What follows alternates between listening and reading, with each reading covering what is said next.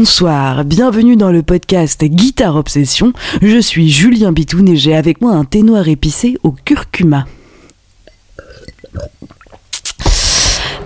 Je vous souhaite la bienvenue dans cet épisode, interview fleuve. On passe aujourd'hui de guitare obsession à musique obsession puisqu'on va parler de basse et de batterie avec Soigny Elzingre et Paul Iron. Ces deux énergumènes ne sont autres que la section rythmique de The Angels, mon nouveau groupe, mon trio fétiche d'amour qui s'appelle donc euh, en entier Julien Bitoun and the Angels, puisque je suis euh, le Julien Bitoun en question, comme vous avez pu l'entendre. Et euh, nous avons réalisé cette interview donc entre deux concerts en pays berruyer, dans le Berry. Deux concerts qui se sont magnifiquement passés. Je, je, vous raconterai tout ça dans le prochain podcast, qui sera un podcast de Parlotte. Et en attendant, on, on travaille d'arrache-pied sur le premier album de ce projet, qui sera mon premier album de compo depuis 2011, donc autant vous dire que je me suis mis une pression de malade et que euh, je me pose énormément de questions sur euh, les compos qui doivent y être, qui ne doivent pas y être. Euh, j'ai j'ai une vingtaine de compos qui se baladent dans ma tête et certaines me convainquent et certaines moins. Ce qui est certain, c'est que on va faire un putain de bel album et que ce sera le meilleur album possible, justement grâce à ces atermoiements incessants. Et grâce à vous aussi, puisque euh, pour ce faire, nous avons besoin d'argent, de beaucoup d'argent, et nous avons donc lancé une cagnotte euh, Kiss Kiss Bank Bank. Vous êtes peut-être au courant si vous suivez un peu euh, mes activités diverses et variées. vous trouverez donc la collecte à www.tinyurl t-i-n-y-u-r-l.com slash bitoonkisskiss. Oui, j'adore cette adresse. Bitoon comme bitoon, kiss comme euh, kiss kiss. Et euh, là, le, le Kiss Kiss Bank Bank débande un peu. Euh, on est bloqué à 34% depuis euh. Et du coup, euh, j'ai décidé de, de, remuer un tout petit peu les choses à partir de demain, donc samedi 1er juin. à partir de demain, je vais redescendre le palier de la récompense pour être au premier rang de la Guitar Fest, puisque personne n'a pris ce, ce, palier limité à 8 places uniquement au premier rang de la Guitar Fest 2019 qui aura d'ailleurs une très très belle affiche dont je vous parlerai euh, dans pas très longtemps. Et donc, euh, je mets cette récompense à 250 euros de participation. Donc, si vous avez déjà participé, vous pouvez euh, mettre votre participation à jour pour profiter de, de, cette place réservée au premier rang. Si vous n'avez pas encore participé, bah, c'est l'occasion rêvée j'ai envie de dire, euh, si en tout cas votre rêve consiste à être au premier rang de la Guitar Fest 2019, ce qui serait quand même une coïncidence assez heureuse, euh, avouez-le. Voilà, je vous laisse en compagnie de euh, moi et mon groupe en train de disserter joyeusement, euh, qui est vraiment une interview euh, fleuve puisqu'on a dû parler pendant pas loin de deux heures, mais je crois que ça reste intéressant d'un bout à l'autre, en tout cas je l'espère, et je vous souhaite une excellente écoute et une très belle semaine.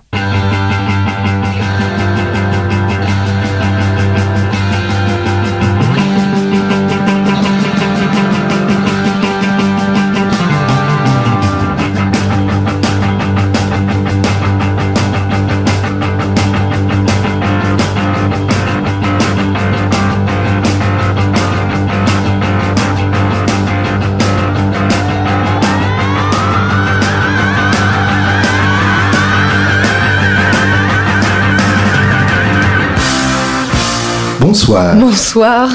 Bonsoir.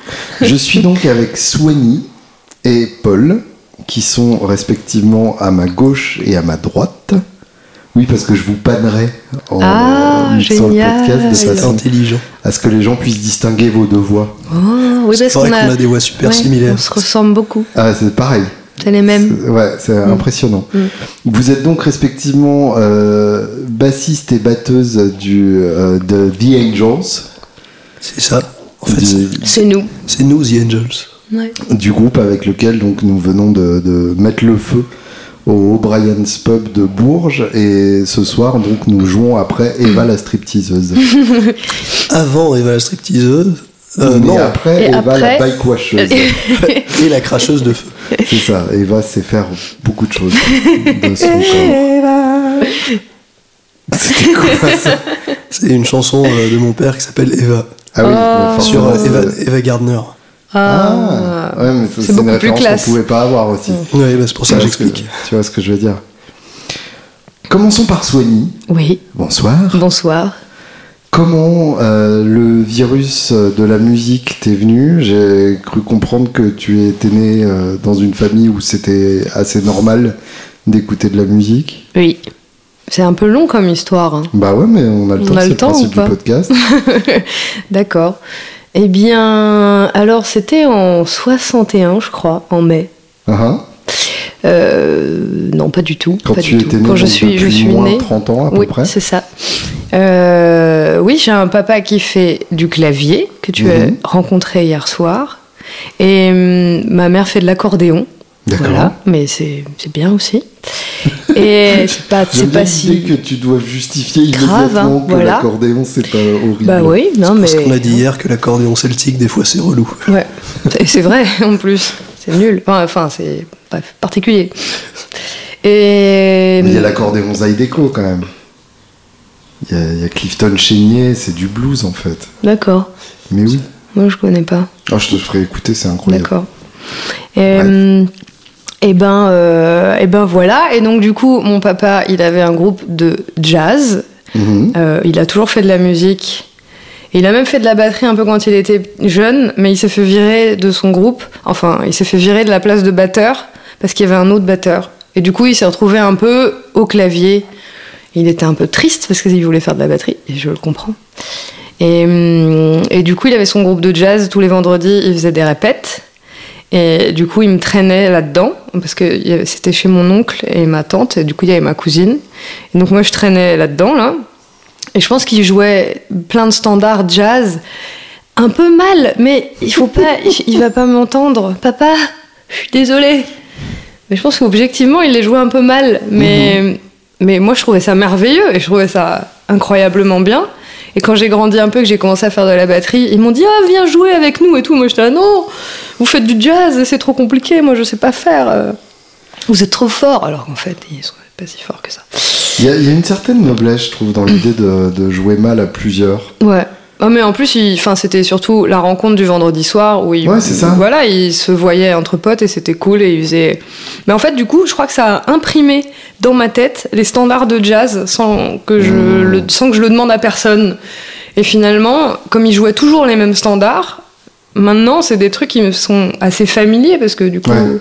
je les ai entendus tous les vendredis de ma vie pendant des ça, années. et, et finalement, on, on- on a tendance à perdre de vue cette fonction originale de, de la musique. C'est fait pour se réunir et Ouais. partager un moment. et le, le concert est devenu ce, ce côté un peu euh, leçon Mm. euh, d'un groupe qui se place au-dessus du Mm. public qui vient recevoir. Mais en fait, euh, à l'origine, Oui. c'est tout le monde qui participe. Oui, puis c'est un, oui, un truc de réunion, de réunion un peu familiale, je crois. Enfin, dans Mhm. beaucoup de pays et dans beaucoup. J'ai l'impression que c'est un truc un peu du dimanche, quoi. Ouais, c'est ça. Où au lieu de regarder la téloche, euh, tu faisais ça, quoi. C'était Ouais, quand même ça. vachement plus marrant. Donc c'est sûr que je pense que quand tu grandis là-dedans sans faire exprès, bah ça t'influence, quoi. C'est quand même vachement chouette. Et c'est quand même vachement chouette. Voilà. Et à quel moment tu as entendu de la musique et tu t'es dit ça c'est à moi par opposition à, c'est à ton père ou ta mère? Je sais pas, je crois que j'ai déjà eu ce genre de moment. Je crois que ça a été un toujours truc. été en, Bah, en en fait, j'ai- adéquation avec Ouais. leur goût? Ouais, parce que, mais en fait, pour moi, ça, ça restait toujours quelque chose de euh, d'a- d'amateur en fait, la musique, et justement de ce côté de réunion et de, on se prend pas la tête. Et euh, j'ai pris des cours de piano, j'ai pris euh, au début avec donc un, un ami de ma sœur, tout ça. Et, et avec mon oncle aussi qui fait de la guitare, du coup il me montrait un peu des trucs, mais c'était, ça a toujours été un truc un peu assez inaccessible finalement Hmm. et, et, et sans, sans aucune pression de rien parce que Inaccessible, tu veux dire le fait d'en vivre hein? Ouais le fait d'en vivre et même le fait de jouer bien je crois que quelque part euh, j'avais aucune notion de du jouer bien du jouer pas bien Mais Juste, coup, je me disais, de- je pense que- pas de complexe préexistant Non. dans ton approche de l'instrument? Non, pas trop, pas ce je côté crois. conservatoire du Ah non, pas du tout. il faut bien jouer pour avoir le droit de jouer. quoi. Pas du tout parce que moi j'ai toujours été hors de tout ce circuit-là. Je crois Mhm. aussi parce que mon père il en était hors et du coup ma mère m'a jamais forcé. Enfin voilà. Logique, Et j'ai commencé hyper tard à faire vraiment de la musique en fait. À part le piano, j'avais 14 ans, mais j'ai fait genre deux ans de piano. Mhm. Et, et quand je me, suis, je me suis mis à la batterie hyper tard, à 18 ans, et j'ai pas du tout fait le conservatoire, j'ai rien, c'était toujours des cours à, à- avec, euh, à droite à gauche avec euh, le batteur de mon père, par exemple, qui m'a filé mes premiers cours. Alors comment comment on devient génial en commençant à 18 ans?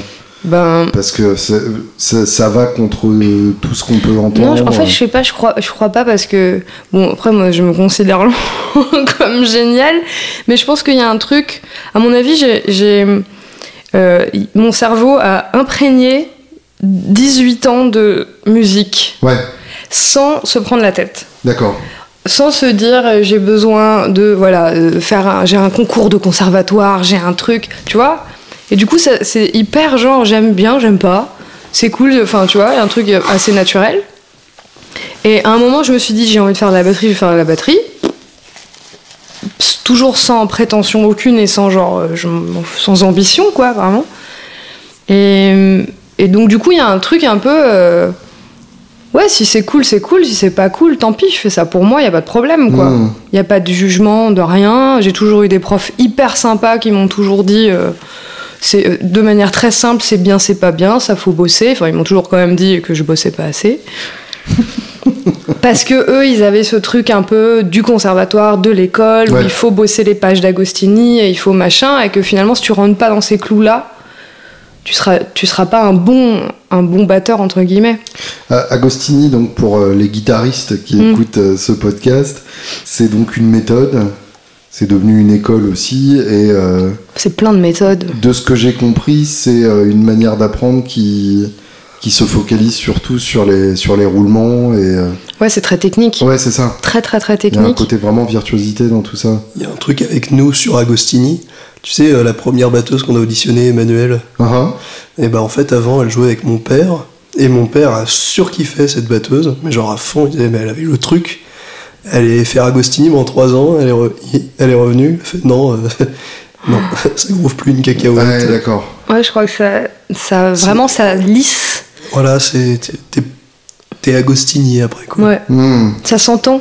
Enfin, souvent, je sais que tu, tu l'entends dans, dans le jeu des gens. Tu dis, toi, t'as fait Agostini. Ouais, ah ouais. C'est un peu méprisant ce que je suis en train de dire, tout ça, mais, euh, mais, euh, mais, mais je crois que c'est parce que c'est ces histoires de méthode aussi qu'on applique. Hmm. Donc forcément, les gens euh, qui sont peut-être un peu moins créatifs ou un peu moins curieux, du coup, ils vont appliquer cette méthode et en fait, ça va ressembler à... bah, tout, tout le monde va sonner pareil, quoi. Donc, Alors du coup, en toute logique, par rapport à ce que tu viens d'exposer, je suppose que tu n'as pas appris euh, en ayant des, des batteurs en particulier que t'admirais. T'as Ouais, plus ouais, non, écouter des ouais, groupes, des artistes. Oui, c'est vrai que quand je me suis retrouvée justement après en conservatoire, parce qu'après je me suis dit qu'il fallait quand même que je travaille un peu sérieusement. C'est mon prof de batterie, qui est Mathieu, qui va être content d'entendre ce truc-là. Euh, je me suis. Ouais, je, je- c'est après j'ai entendu des autres élèves et tout dire Ouais, moi je suis fan de euh, Porcaro, de Donati, de machin, de Mm. bidule et tout. Moi, c'était des batteurs que j'avais jamais écoutés. Enfin, en fait, Ouais. je faisais pas le lien. Porcaro, Toto, pour moi, c'était. Enfin, Toto, c'est Toto. euh, Oui, bien sûr. je, je- je- je- à part Ringo en fait ou euh, John Bonham je, je Ouais. faisais mm, moi c'était c'était vraiment plutôt ouais, des groupes quoi et mon, mon- un de mes premiers profs de batterie euh, il, il me faisait écouter il m'a fait écouter Toto il m'a filé le CD quoi en me disant écoute ça tu Le vois 4, euh, je sais plus celui où il y a euh, avec le serpent autour de. ouais de voilà c'est ça ouais. celui-là De la haine, tout ça. et voilà voilà Et c'est après que j'ai découvert que les gens s'attardaient sur des personnes et sur des types de batteries et Mhm. sur des types de euh, des tricks, des machins. Moi j'aime bien machin quand il fait ça, machin quand il fait ça. Moi des- j'avais 25 ans, j'étais là ah bon, c'est qui lui? Hyper nul quoi. Et, et en fait, euh, par contre après tu me dis oui euh, tel morceau, tel truc là, ok je, je Mhm. vois de quoi tu me parles, mais euh, je sais pas les- pourquoi. Je crois que les gens ont besoin d'avoir des espèces d'idoles un peu comme ça de Peut-être aussi pour avoir des buts pour travailler, pour dire, parce que moi, je tiens, j'aime bien ce batteur-là, du coup, je vais bosser ces tricks pour arriver à, à m'approcher de quelque chose de ressemblant au groupe Ouais, de Porcaro, tu vois, je sais pas. Il y a un côté euh, vertigineux dans, Ouais. dans l'idée de te dire je vais apprendre un instrument. Mm. Alors que c'est rassurant, enfin je me mets euh, dans ma peau de, de guitariste, euh, de, de laquelle je ne sors de toute façon pas. Euh, je me dis c'est plus facile de me dire je vais apprendre à jouer de la guitare comme Mm. Josh Oui, et de bosser tous ses plans Mm. euh, et, et tous ses riffs et, et de les maîtriser parfaitement parce que tu as une carte euh, routière Ouais. euh, clairement dessinée. oui, tu sais où tu vas. Alors te dire je vais apprendre à jouer de la guitare comme moi, Mm. là c'est quand même nettement plus compliqué quoi. Bah ouais, parce que ouais, faut avoir un peu de recul sur soi-même aussi et de. Faut pas avoir peur de, de soi, quoi. Ce qui est Oui. un peu après Ouais, psychan- une, psychanalyse du soir, bonsoir. t'as une peur du ridicule derrière tout ça. Ouais, ouais, ouais, ouais complètement. t'as l'idée de faire un truc et puis que quelqu'un te dise ah bah non c'est Ouais, c'est nul. Ouais. Et Ou ça ressemble à machin, ça ressemble à machin. Et euh, pour peu que ce soit un truc que toi tu ressens au plus profond de Ouais. toi-même, ça fait terriblement mal. Ouais, ouais, ouais, c'est sûr. Bonsoir Paul. Bonsoir Julien. Donc toi, euh, toi aussi tu es issu d'une d'une dynastie euh, musicale.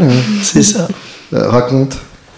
Euh, bah, moi, c'est c'est mon père euh, qui a été musicien professionnel. Là, il s'est un peu calmé, mais voilà. Euh, bah, c'est un peu comme Soigny, du coup. euh, voir euh, papa partir en tournée régulièrement, s'en aller longtemps, revenir tout fatigué mais tout content. Déjà, t'es en mode mais que fait-il donc, le petit coquin? Et, euh, et bah en fait, nous dans la maison, euh, on a la maison, le jardin et le studio de répète. Ouais. Et régulièrement, quand mon père bossait avec son trio, avec des gens, en fait, j'allais m'asseoir sur l'escalier du studio, je les écoutais. Et du coup, j'ai toujours entendu euh, toutes les reprises et tous les morceaux de mon père. Et du coup, j'ai toujours baigné dedans, j'ai toujours... En fait, j'ai toujours eu dans les oreilles plein de trucs super connus, mais pareil que Sonia, en fait, je connaissais pas les noms. Hmm. Genre, euh, un truc assez drôle, c'est. J'ai toujours cru que I Can Get No Satisfaction, que j'entendais très souvent chez moi, le mec disait euh, Je m'appelle Kenzo. Voilà. Voilà. Un jour, je suis allé voir mon père, j'ai dit Putain, j'adore la chanson qui s'appelle Je m'appelle Kenzo. mon père me regarde et fait Quoi? Mais si, tu sais, tu l'as passé hier. Quoi?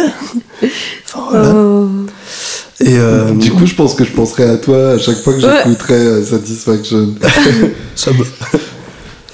Et du coup, euh, voilà, toujours eu de la musique. Quand j'avais 4 ans, dans le salon, euh, sur un genre de petit, euh, de petit truc en hauteur, il y avait une batterie et je m'entraînais dessus.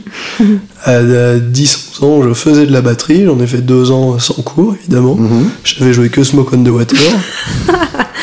et tout le reste, c'était juste poum shack, poum shack.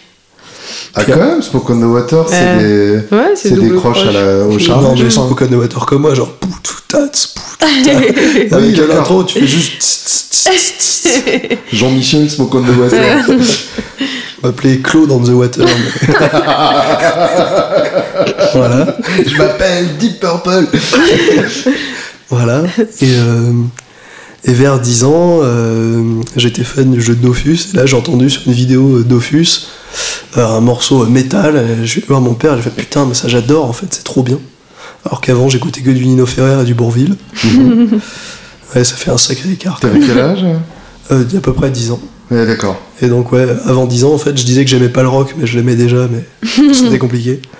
Et du coup, avec ce truc-là, euh, mon père m'a emmené dans une brocante de CD, et là, euh, il m'a acheté 4 CD ACDC. Puis là, j'ai mis High Voltage, et j'ai j'ai entendu It's a Long Way to the Top, et j'ai fait Oh putain, vas-y. Ah, Ça, je veux. ah, Du coup, j'ai appris un peu la gratte. et je me voyais pas du tout en faire un métier ou quoi que ce soit. Genre, j'aimais bien bosser un peu, mais bon. Voilà, donc euh, vers euh, 11-12 ans, je me suis mis à la, à la guitare. Et 2-3 ans plus tard, où j'étais pas très bon parce que je bossais pas des masses, j'ai fait une colo de zik. Et là, mon père m'a dit N'y va surtout pas en tant que gratteux, parce que ça va être rempli de gratteux boutonneux. c'est pas faux. Vous allez finir avec des groupes à quatre guitares, ça va être l'enfer. Il m'a dit essaye une basse. Alors on est allé acheter une basse, que j'ai toujours, et petite épiphone euh, viola. Ah, classe. Voilà, j'y suis allé, ça n'a pas manqué. On était, il y avait euh, 35 guitaristes, on était quatre bassistes. Et là j'ai fait le concert qui, qui m'en a mis plein la gueule parce que c'était potes, du coup ils te font un public de folie. Et là j'ai fait Bien bon, sûr. maintenant je veux faire ça. Alors j'ai fait la gratte beaucoup plus sérieusement, je me suis lancé. Puis quand mon père m'a appris End the Band, Play the Waltzing Matilda, que certaines personnes sur ce podcast connaissent déjà grâce à Ah. Guitar Fest, Absolument. là je me suis dit, je vais aussi apprendre à chanter en fait. Et après, mon père m'a fait, viens dans mon groupe. Et là, j'ai fait, oui Après, j'ai souffert ma race parce qu'il m'a fait, il m'a fait apprendre le métier. Après, j'ai fait une école de jazz en tant que guitare et j'ai fait, non, la guitare jazz, c'est pas fait pour moi, c'est trop lisse, ça m'énerve, c'est chiant. Et du coup, j'ai fait une école de jazz en tant que trombone, parce que mon père est tromboniste aussi. Donc là encore, à, à trouver un moyen de, de ne pas être un gratte de plus. Voilà. Et en fait, euh, j'aime beaucoup le trombone sur les standards jazz, mais là, euh, dans mon école de jazz actuelle, ça commence à se barrer dans le jazz expérimental, et ça, ça ne me plaît pas du tout. Mhm. Et du coup, euh, je vais arrêter parce que j'ai pas envie d'être tout lisse, et j'ai envie de, de me trouver aussi, même s'il faut chercher Oh, un peu. De ce côté-là, je pense que tu as encore de la marge. Donc euh, voilà un peu mon, mon petit parcours. Ouais, j'ai un très beau souvenir aussi de, de colonie de vacances musicales. Je devais avoir 14 ans à peu près. Ouais, bah, même étape que toi, quoi. Je jouais depuis, euh, depuis 4-5 ans. Et j'ai débarqué avec mon t-shirt Cradle of Filth. euh, et, euh, et alors j'avais les cheveux longs et deux mèches blondes sur le devant. Parce que c'était très à la mode depuis. Jennifer Aniston dans Friends. Ouais. Et, euh, et, et je me suis éclaté. euh, on a joué, euh, on voulait jouer Cake and Sodomy de Marilyn Manson, et les monos ont, ont dit non. Du coup, on a fait du Pantera. et euh, c'était vachement bien, quoi. On faisait du Pantera Ouais. devant des parents qui étaient venus voir leur gamin chanter du Michel Fugain. et euh, voilà, c'était. Il y avait un côté assez jouissif. Euh, du coup, comment comment t'as géré le fait de te de te euh, diriger dans la même direction que ton père Euh, Alors, en vrai, je me suis pas des masses posé la question parce Mhm. que, euh, bah, par exemple, j'ai une sœur qui a un peu plus mal vécu le papa musicien. Mhm. Je sais pas si c'est parce que du coup on avait un contact plus facile, mon père et moi, ou pas, mais les, les endroits où il m'emmenait, euh, les studios d'enregistrement, je trouvais ça à chaque fois mais, mais dingue. Je trouvais que c'était des endroits magiques. Être dans un tourbus, c'était carrément irréel, tellement c'était cool. et euh, et l'espace de la scène, les gens du spectacle, en fait, tu te rends compte que euh, j'ai jamais vu en fait des gens aussi humains, mais j'étais vachement habitué à ces gens-là, ces gens-là qui qui du coup ont l'habitude de pas se cacher, mais qui ont quand même leur carapace face euh, Mhm. au, au public et aux, aux gens de bureau, je dirais entre guillemets. Et c'est seulement après que je me suis confronté à cette seconde catégorie de gens de bureau. et, euh, et, ah, je me suis pris une énorme claque dans la gueule. J'ai fait putain, mais les gars, vous portez tout le temps des masques, on, fait- on se fait chier. c'est- Souvent, ça vous intéresse pas, mais vous êtes content parce que vous avez plein de thunes. Et en fait, mais en fait, ça m'intéresse pas. C'est tellement bien résumé. J'ai essayé le coup de bosser beaucoup euh, pour avoir des sous, mais à la fin j'étais tellement déprimé, Mm. Je- j'en pouvais plus, me lever le matin c'était la torture. euh. Je revenais, j'étais lessivé pendant toute la journée, j'attendais que que l'heure tourne pour pouvoir me casser, c'était tout. Et là je me suis fait bon, bah du coup on va peut-être pas chercher midi à 14 on va faire de la zik. Et du coup, euh, mon père m'a pris sous son aile euh, assez rapidement avec ça, dès qu'il a vu que j'étais motivé en fait. Mais il n'y a, pas un moment où tu t'es dit, euh, c'est son truc, euh, moi je veux, Mm. je, je- je veux être différent, je veux pas faire ça? Si, mais ça a été après. C'est-à-dire que d'abord, au début, je me suis dit, je vais le faire. Et après, il y a des personnes qui m'ont dit, oh là, mais en fait, tu, tu fais comme ton père. Mhm. Et là, j'ai fait, bah ouais, mais en même temps, c'est c'est cool. En même temps, ta gueule, quoi. voilà. Et puis, et puis, il y a d'autres gens qui m'ont dit, euh, non, mais tu seras un fils d'eux, et je suis toujours un fils d'eux, il n'y a pas de problème. Je suis assez content d'être son fils à lui. et du coup, euh, je me suis dit, bah, si je veux faire de la musique, euh, je sais pas comment je vais me démerder, mais il va finir père d'eux, et puis c'est tout. C'est pas mal. Voilà, et du coup, je me suis dit, euh, mon, mon premier rêve, c'est de vivre de la musique, Mhm. et le deuxième, c'est de devenir. euh, que enfin, lui devienne le père de, de l'Iron, du coup, en l'occurrence. C'est pas mal, ouais. Ouais, j'aime Hyper bien. bien, hyper bien. c'est- Tu, euh, tu mentionnais ACDC. Ah ouais, Euh, on ne mentionne jamais assez ACDC. par ACDC. principe. Tu as d'ailleurs un t-shirt ACDC. Eh ouais. C'est complètement vrai. Et euh, toute façon, on pourrait vous mentir, vous ne le sauriez pas. je porte à peu près toutes les, toutes les deux semaines. euh, à partir du moment où il est sorti de la machine, je le remets. Et euh, c'est aussi mon grand traumatisme, euh, aussi au, au même âge que toi. Euh, et euh, Soigny, toi, est-ce que tu as eu un, un traumatisme musical originel euh, dont Mais- tu ne te remets toujours pas J'ai j'ai envie, ça va pas être très original, mais putain les gars, moi aussi j'ai eu un traumatisme assez c'est rien quoi. C'est vrai? Je vous jure. Mais à quel âge? Bah, moi c'était un peu plus tard parce que j'ai mis du temps à comprendre que c'était que c'était bien. Mais C'est comme un bon whisky, il faut que ça distille un Ouais, peu, ça. ça, fermente. Mais il y avait cette magnifique époque de la vie où on avait des, des Walkman cassettes. Ah, ah. Et donc, du coup, tu avais des cassettes, des albums entiers sur cassette ou sur CD où on Et, écoutait. c'est- pour peu que tu aies des une CD. cassette 90, tu pouvais mettre un album par face. Bah ouais, voilà. La Et du coup, je me faisais, j'avais des, des périodes entières de j'écoute que ACDC. J'ai eu ma période des Doors aussi où j'écoutais que les Doors. Il y a eu une Mhm. période Tiefen. Tu sais pas pourquoi, mais j'écoutais que ça. parce que ça me faisait bien, beaucoup rire. Et, et c'est vrai que la période ACDC, elle a été aussi, il y a eu un, un truc quoi, genre, mais, Mais- c'est quoi ces gens sérieux? Mais il y a un truc qui est imparable et moi je, je me sentais con en fait parce que dans le Mm. collège où j'étais, personne n'aimait le rock. Ah ouais, puis ACDC, moi, c'était- j'ai l'impression que c'était déjà. On n'a pas tout à fait le même âge, mais quand j'ai écouté, je sais pas, je devais avoir 15 ans, donc c'était en genre 2000, Mhm. peut-être un peu avant, quoi, entre 97 et 2000, j'avais l'impression que c'était hyper obsolète, quoi. Ouais. Vraiment, ACDC, c'était pas. Enfin, T'étais un peu ringue, en fait. C'est marrant parce que moi je l'ai vécu. euh, on a, je, je suis un tout petit peu plus Mm. vieux que toi, mais à peine. Euh, moi je l'ai vécu en me sentant cool. Ah ouais. Mais je pense que c'est une question de, de contexte aussi. Oui, oui, oui. C'est-à-dire que j'étais à Issoire es, dans le Massif central Ouais.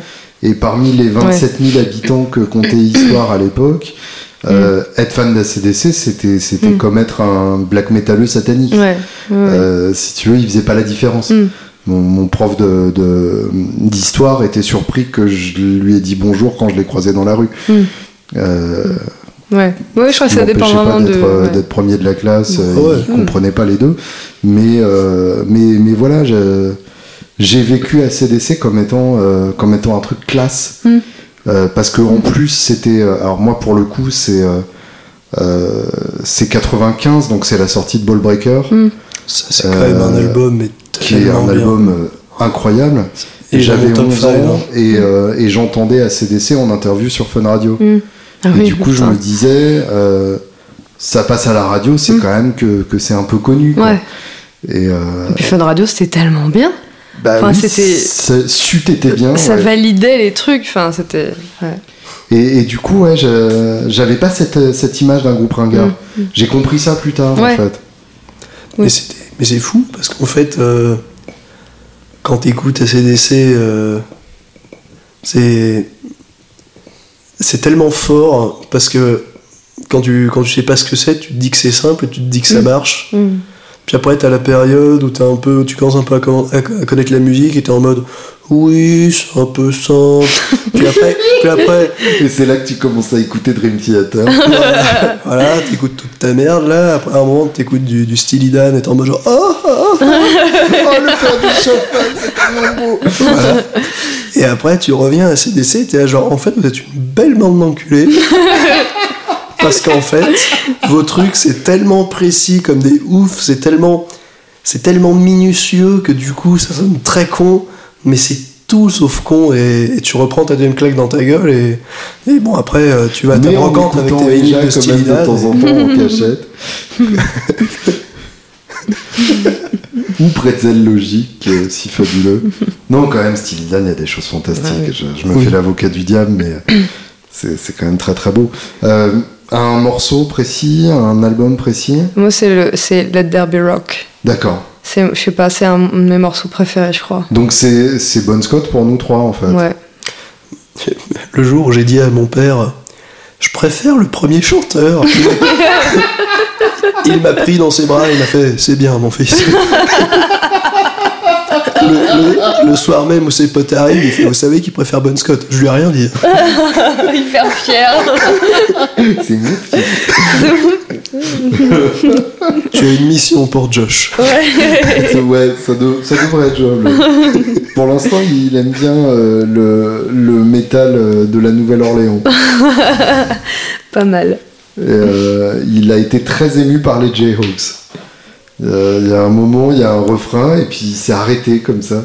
Tony Joe White aussi. Il y a un refrain de Tony Joe White où carrément, euh, je l'ai vu scotché, quoi. C'est- assez, c'est assez dingue. Les Derby Rock, il y a un Mm. côté un peu punk Mm. dans, dans cet album. Dans la sonorité en particulier qui est hyper crue. Ouais, c'est rough quoi. Ouais, vraiment. Mais je sais pas, moi je trouve ça merveilleux. Ah oui. Parce qu'en plus c'est vide un peu. C'est, en fait, c'est tellement lié au- aux personnalités de chaque instrument. Ah, ah. Tu vois, chaque note, c'est comme s'il y en avait vraiment. Il y en a très peu. Et j'avais essayé de le reprendre, j'avais un groupe de meufs de rock. Le titre, Et on- ouais, Rock c'est- le titre, ouais, on, voulait- on l'avait repris. Et je crois qu'on l'a répété trois fois et on a abandonné. Genre, euh, pourtant, c'était vraiment euh, une super guitariste euh, Ouais, avec Charlotte, la bassiste d'Acme, d'accord. donc qui joue super aussi. Et il y avait sûr. un truc hyper euh, rough aussi dans notre groupe. Et, et on a abandonné. C'était trop, euh, je sais pas, j'ai l'impression que ça, c'est impossible à reprendre parce qu'il faut avoir la personnalité Bien sûr. de chaque. Voilà. ch- Bah déjà, le couplet, t'as pas de gratte. c'est ça, il a rien. euh, donc il faut un putain de, chanteur pour, euh, pour animer le Ouais. truc. Parce qu'effectivement, in the beginning, back in 1955, faut... Mais en fait, je trouve ça merveilleux, les morceaux comme ça, où ça tient tellement à telle personne avec telle personne et Mhm. telle personne, des rencontres de gens, et et et ça, et il y a, et y a rien, et on peut en laisser qu'un, en mettre deux, en mettre trois, en mettre quatre, et le truc, il est, il est merveilleux, quoi. Ça roule alchimie, tout ouais. seul, une alchimie de ouf, et je je sais pas, c'est ça En plus, qui. dans les premiers albums, quand t'écoutes, genre, il n'y a pas de réverb, il n'y a rien. C'est Ouais, genre, ouais, tout est hyper à poil. Mm. Et en fait, tant que t'as pas remarqué qu'il n'y a pas de réverb, bah tu t'en branles, ça Ouais. s'est rempli. Ouais. C'est Ah, ça, il y a ouais, pas, j'avais y a aucun manque. ouais. Tu sens aucun manque, jamais, de rien. C'est un des rares groupes que j'ai jamais écouté d'un point de vue euh, production. Ah oui, c'est vrai. Bah, Mais, euh, ouais, je dis ça, j'aime bien Steve Upper Lip parce qu'on entend Mm. bien les guitares. C'est bien, genre, tiens, c'est là. Euh, et ensuite, c'est-à-dire à quel moment est-ce que tu te dis, bah finalement, c'est peut-être, c'est peut-être un métier viable? Franchement, moi, c'est arrivé hyper tard. hein. Ouais. Genre, euh, j'avais 26 ou 27 ans, quoi. Mais c'est-à-dire, du coup, entre-temps, t'es allé à la fac. Ouais, ouais, ouais. ouais. oui, oui, parce que, que tu as d'autres projets, quoi. Tu, t'as fait une fac de quoi? J'ai fait, j'ai fait euh, l'école du Louvre. Bonsoir, Ouh. merci. C'est stylé. Ouais, hyper. C'est vraiment des études merveilleuses, mais qui ne servent à rien. mais c'est merveilleux. Vraiment, Avoir c'est une merveilleux. culture. Ouais, ouais, avoir une culture de ouf, c'est trop trop bien. Tu peux répondre à question pour un champion, enfin après t'es genre au taquet quoi, de ouf. Après, tu peux animer les, les soirées euh, troisième âge. Ouais, grave, grave. Mais bon, après t'oublies quoi. Au bout de 10 ans plus tard, t'as tout oublié, c'est un peu le problème. Mais euh, ouais, ouais, j'ai fait des études. Après, j'ai refait. euh, je voulais être prof d'histoire. Alors du coup, voilà. Mais j'avais fait des études pour faire ça. Ou alors je voulais être sociologue. Mais ça, ça a été pareil. Ça rapporte encore moins d'argent que Ça, faire de la coup, musique. tu l'es, devenu. de Mais euh, ouais, ouais, informelle. voilà, tu, tu peux le devenir sans. euh, Là, ce soir, euh, on joue à un rassemblement, un rassemblement Ouais. de bikers. Ouais. Je pense qu'en termes de sociologie Ouais, ouais, sauvage, on va est avoir pas de mal. se marrer. Ouais, ouais. Franchement, c'est un truc que j'ai jamais compris. Enfin, moi, c'est surtout euh, ma compagne actuelle qui m'a fait découvrir la sociologie. C'est merveilleux. Pourquoi on n'enseigne pas la sociologie plus tôt tellement ça te donne des réponses, mais quasiment tout. Mais ouais. Bah, Bah, normalement, euh, il y, a, il y a un peu de sociologie avec Ouais. le- le- le- la science éco. Ouais, au lycée. Normalement, euh, si tu fais l'option SES Mm. en seconde, Ouais, t'en t'as- as plein. c'est là que j'ai découvert ça, mais je crois que si tu fais littéraire ou scientifique, t'as rien. Ah non, moi je me suis fait niquer. hein. Ouais, t'as pas tout ça. Non, non, un bon prof de philo Ouais, euh, Ouais, il te- t'en parle. t'enseignera au moins Durkheim, enfin Ouais. quelques bases comme ça. C'est ça. Euh, mais euh, mais c'est, c'est- effectivement, c'est important. Mm. ouais. Oui, carrément. Pour Et- avoir un peu de recul, quoi. de- Et donc, à quel moment la batterie euh, a pris le dessus Ben. Pendant tout ce temps, tu jouais Et tu Ouais, mais disais, c'est vraiment, chouette de jouer, ça, ouais. ça a fait du bien. J'ai eu des groupes, euh, on a fait des petits concerts, des trucs. Ouais, moi j'ai toujours aimé ça, mais je me suis jamais dit que ça serait mon métier. Je me Hmm. suis toujours dit que c'était in- complètement inaccessible pour moi.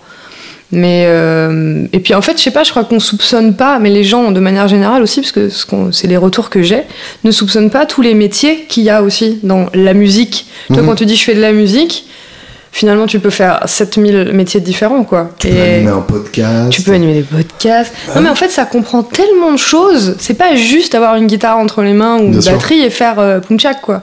C'est vraiment un milliard de trucs et tu soupçonnes pas ça du tout quand tu connais pas le milieu, en fait, Mmh, et que tu vois, raison, euh, tu, traînes pas trop dedans, euh, tu le vois vaguement de loin. Et donc, du coup, c'est pour ça que moi, ça me paraissait hyper euh, inaccessible. Je, je me disais pas. Et je me disais, il faut être très fort, il faut être, euh, il faut être comme Dream Theater, tu vois, sinon tu y arrives pas, quoi. Et du coup, j'ai bossé dans un magasin de musique qui s'appelle Milonga, qui n'existe plus maintenant. Ah, ah. C'était une chaîne de. Une de chaîne qui s'est fait quoi, salement racheter. Enfin, ça a été un peu. euh, Qui a été rachetée par Cultura. par c'est ça Cultura, ouais, un truc un peu sale. par, euh, c'est- Cultura, c'est Carrefour ou Leclerc Euh, Leclerc, je crois, un truc comme ça. Enfin, c'est vraiment. Ça a été un peu. euh, vraiment très naze. Ça a été sale, ouais. C'est ouais. très très sale, ouais, ouais. Ah, C'est Milonga que j'ai acheté ma première guitare électrique Bah neuve. Et j'étais heureux. Mais franchement, c'était tellement bien Bah, C'était pour. leur euh, marque propre, non? Ouais, ils, ils avaient leur marque Mhm. euh, un peu pourrie. Ouais, mais- non, j'avais acheté une Squire Classic Vibe. Ouais, ouais. Non, Mais c'était c'était bien. ouais, il y avait un côté un peu décathlon en fait dans la Ouais, présentation. en fait, quoi. c'était exactement ça. Ils Mm. voulaient être le décathlon de la musique. Mm. Et moi, je trouvais ça cool parce que Bah, c'est une manière de démocratiser aussi. ouais. C'est ça. Et Bah, plutôt que les mecs, ils la- achètent un, un, un pad pour, enfin, ouais, un, un iPad ou un truc pour leur gamin, ils venaient acheter une guitare, tu vois. C'est quand même. Ouais, et puis il y avait l'école de musique avec. Ouais. Il y a, il y a cette. euh, il y, a, il y a cette mission de proximité Mm. euh, Oui. qu'assurait Milonga euh, que plus personne n'assure Oui. en fait parce que La Cultura, ils ont repris un peu, mais ça. il y a, il y a ça un côté pratique dans le fait euh, je m'imagine cette vie mais tu vas faire tes courses le samedi matin Ouais, chez Leclerc c'est ça. et tu déposes le gamin euh, chez Milonga. Ouais. Du coup, il prend son cours le samedi matin et, euh, et tu vas le reprendre après. Mm. C'est quand même moins con que de l'avoir laissé au rayon DVD euh, pendant l'heure où tu as acheté des, des marchandises. C'est ça. Et effectivement, euh, à moins d'habiter en ville et du coup d'avoir la chance Mm. d'avoir une vraie école de musique Mm. associative un peu fun, euh, c'est vrai que c'est il y a, y a pas mal de gens qui du coup ont perdu leur école de musique euh, Ah oui. avec la fin de Milonga. Bah, après, ça a quand même permis aux écoles, aux autres écoles de musique, de récupérer leurs, des élèves. ah, vraiment beaucoup. intéressant. Ouais. Bah ouais, parce que du coup, il y a eu tout ce flot de gens, parce que c'était, moi j'ai bossé aux inscriptions, je sais pas, on arrivait à 400 élèves, c'était ouais, bien énorme. Mais du coup, quand ça a fermé, ça, a réparti tous les élèves dans toutes les écoles euh, à côté, Ouais. et du coup, il y a eu un espèce de, de, boost, voilà, de, pour toutes les écoles de musique, donc c'était aussi, bon, c'était un mal, un mal pour un bien quand même. Et, et donc ton expérience là-bas, c'était c'était quoi? T'étais euh, t'étais responsable spécifiquement du rayon batterie? J'étais, euh, il y avait déjà quand je suis arrivée, il y avait déjà un responsable batterie. Donc du coup, euh, ils m'ont ils m'ont collé à la librairie. Et en fait, j'adore ça. J'adorais la librairie. J'ai une très bonne mémoire pour tout ça. Et du coup, ça, je sais pas, ça m'a permis justement de feuilleter toutes ces méthodes et machin et Il y a un truc tu vois, très excitant de la librairie musicale. hyper. J'adore ça. je le vois comme un, un potentiel infini. Ouais. Tu sais, tu vois toutes les méthodes. Tu te dis, bah tiens, si je, prenais ce bouquin, je pourrais être guitariste de jazz. Ouais. Si je prenais ce bouquin, je pourrais maîtriser la bossa nova. c'est ça. C'est ça. Du coup, Je- ne prends pas ce bouquin. C'est que j'ai ramené mille méthodes, genre jouer de l'accordéon, jouer de l'harmonica, jouer je sais pas quoi. Enfin, j'ai ramené tout Bien et n'importe quoi. Voilà, J'ai jamais ouvert, mais bon, c'est- c'était Ah ma ouais, passion ouais, du je pense moment. que jouer l'harmonica, j'ai dû Ouais, l'acheter je l'ai acheté, tu vois, c'est ça, l'harmonica pour les nuls. on là. achète la méthode, on fait bon, alors cette fois-ci, euh, je vais Ouais. Alors tu fais la première page, tu galères ta race, et quand tu commences la deuxième, en mode. Mais en fait, la, la guitare, c'est bien. Ouais, c'est ça, finalement. Mais, euh, mais voilà, j'étais avec une super équipe, avec des mecs euh, non seulement très bons vendeurs, très, ils faisaient ça de manière très intelligente, et des très bons musiciens.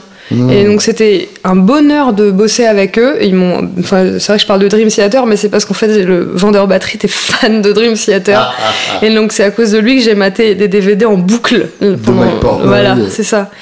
Et ça me rendait fou. Et lui, les il sortait de d'Agostini aussi. ou de Portnoy tout seul Non, de Dream Theater, ouais, des lives de Dream Theater. Parce que Portnoy a carrément poussé le vice jusqu'à se filmer en train de rejouer ses parties. Ouais, ouais, Et ouais. du ouais. coup, Ouais, en mais parce qu'il a des fans, mais des fans Ah bah, bien sûr. hardcore. Bon, bref, mais euh, voilà, donc c'était quand même. C'était deux années merveilleuses où j'ai vraiment euh, adoré faire ça. Et après, je me suis dit, ouais, mais bon, c'est un peu naze quand même, tu vois. À un moment, j'en ai marre de vendre des violons euh, à des gens qui ont envie de faire ça juste euh, le week-end parce que je sais pas, enfin. Il y a un truc un peu tristounet quand même, à un moment donné. Dans le, la... Puis t'en as marre d'entendre la lettre à Élise et, et Amélie Poulain. Et Titanic. Et Titanic. C'était vraiment plus Amélie Poulain quand même. Ah ouais? Ah ouais, ouais, c'est un enfer ce truc. Et Seven Nation Army aussi. Ah ouais, c'est ouais, ouais, c'est vrai. À la gratte, et on en avait un. euh, ah, il nous a cassé les couilles. Misère. Et du coup, je me suis dit, je- j'en peux plus. Bah, je si peux veux, plus faire ça. Ton truc d'aller tous les samedis au Milonga, moi je l'ai vécu, hein, parce qu'à côté de chez mon père, on avait un très gros Milonga. Uh-huh. Et du coup, euh, Lequel? euh, les clés sous. Ah oui. Et, euh, et du coup, bah, c'était notre sortie tous les samedis. euh, Ah ouais? On commençait par Cultura. Moi, j'allais direct à Milonga parce que bah, il y avait des grattes. Mm. Ouais, je fais pareil avec mon papa. Et, Ah, mais à chaque fois, c'était trop bien. Du coup, on s'est fermé, mais nous, on était hyper tristes. Bah On était en ouais. mode, Ouais, mais qui est-ce qu'on va emmerder? Ouais. Et en fait, il se trouve que des anciens de Milonga ont remonté un magasin de musique Ah, qui s'appelle Records, qui est encore plus près de chez nous maintenant. et c'est bien. merveilleux. trop bien. Mais du coup, tu, euh, tu faisais du conseil, tu avais un rôle par rapport au réassort, parce que j'imagine que c'est Ouais. une grosse centrale d'achat, donc Ouais, avais ouais, quand ouais. même euh, du... Ouais, mais j'étais, c'est vrai que j'étais plus en contact du coup avec le milieu de la musique que, Mm. enfin, j'avais jamais été auparavant, quoi.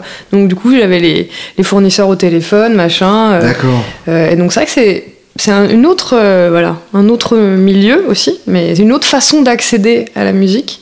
C'est là que tu as pris conscience du, coup, cool. du fait que c'était euh, Ah ouais, une ouais. infinité de métiers autour de, de ce milieu-là. Oui. Et aussi que les gens étaient très très frustrés dans la musique, dans Mm. de ce monde-là justement. Ouais. Énormément de frustration et qu'il faut pas l'être.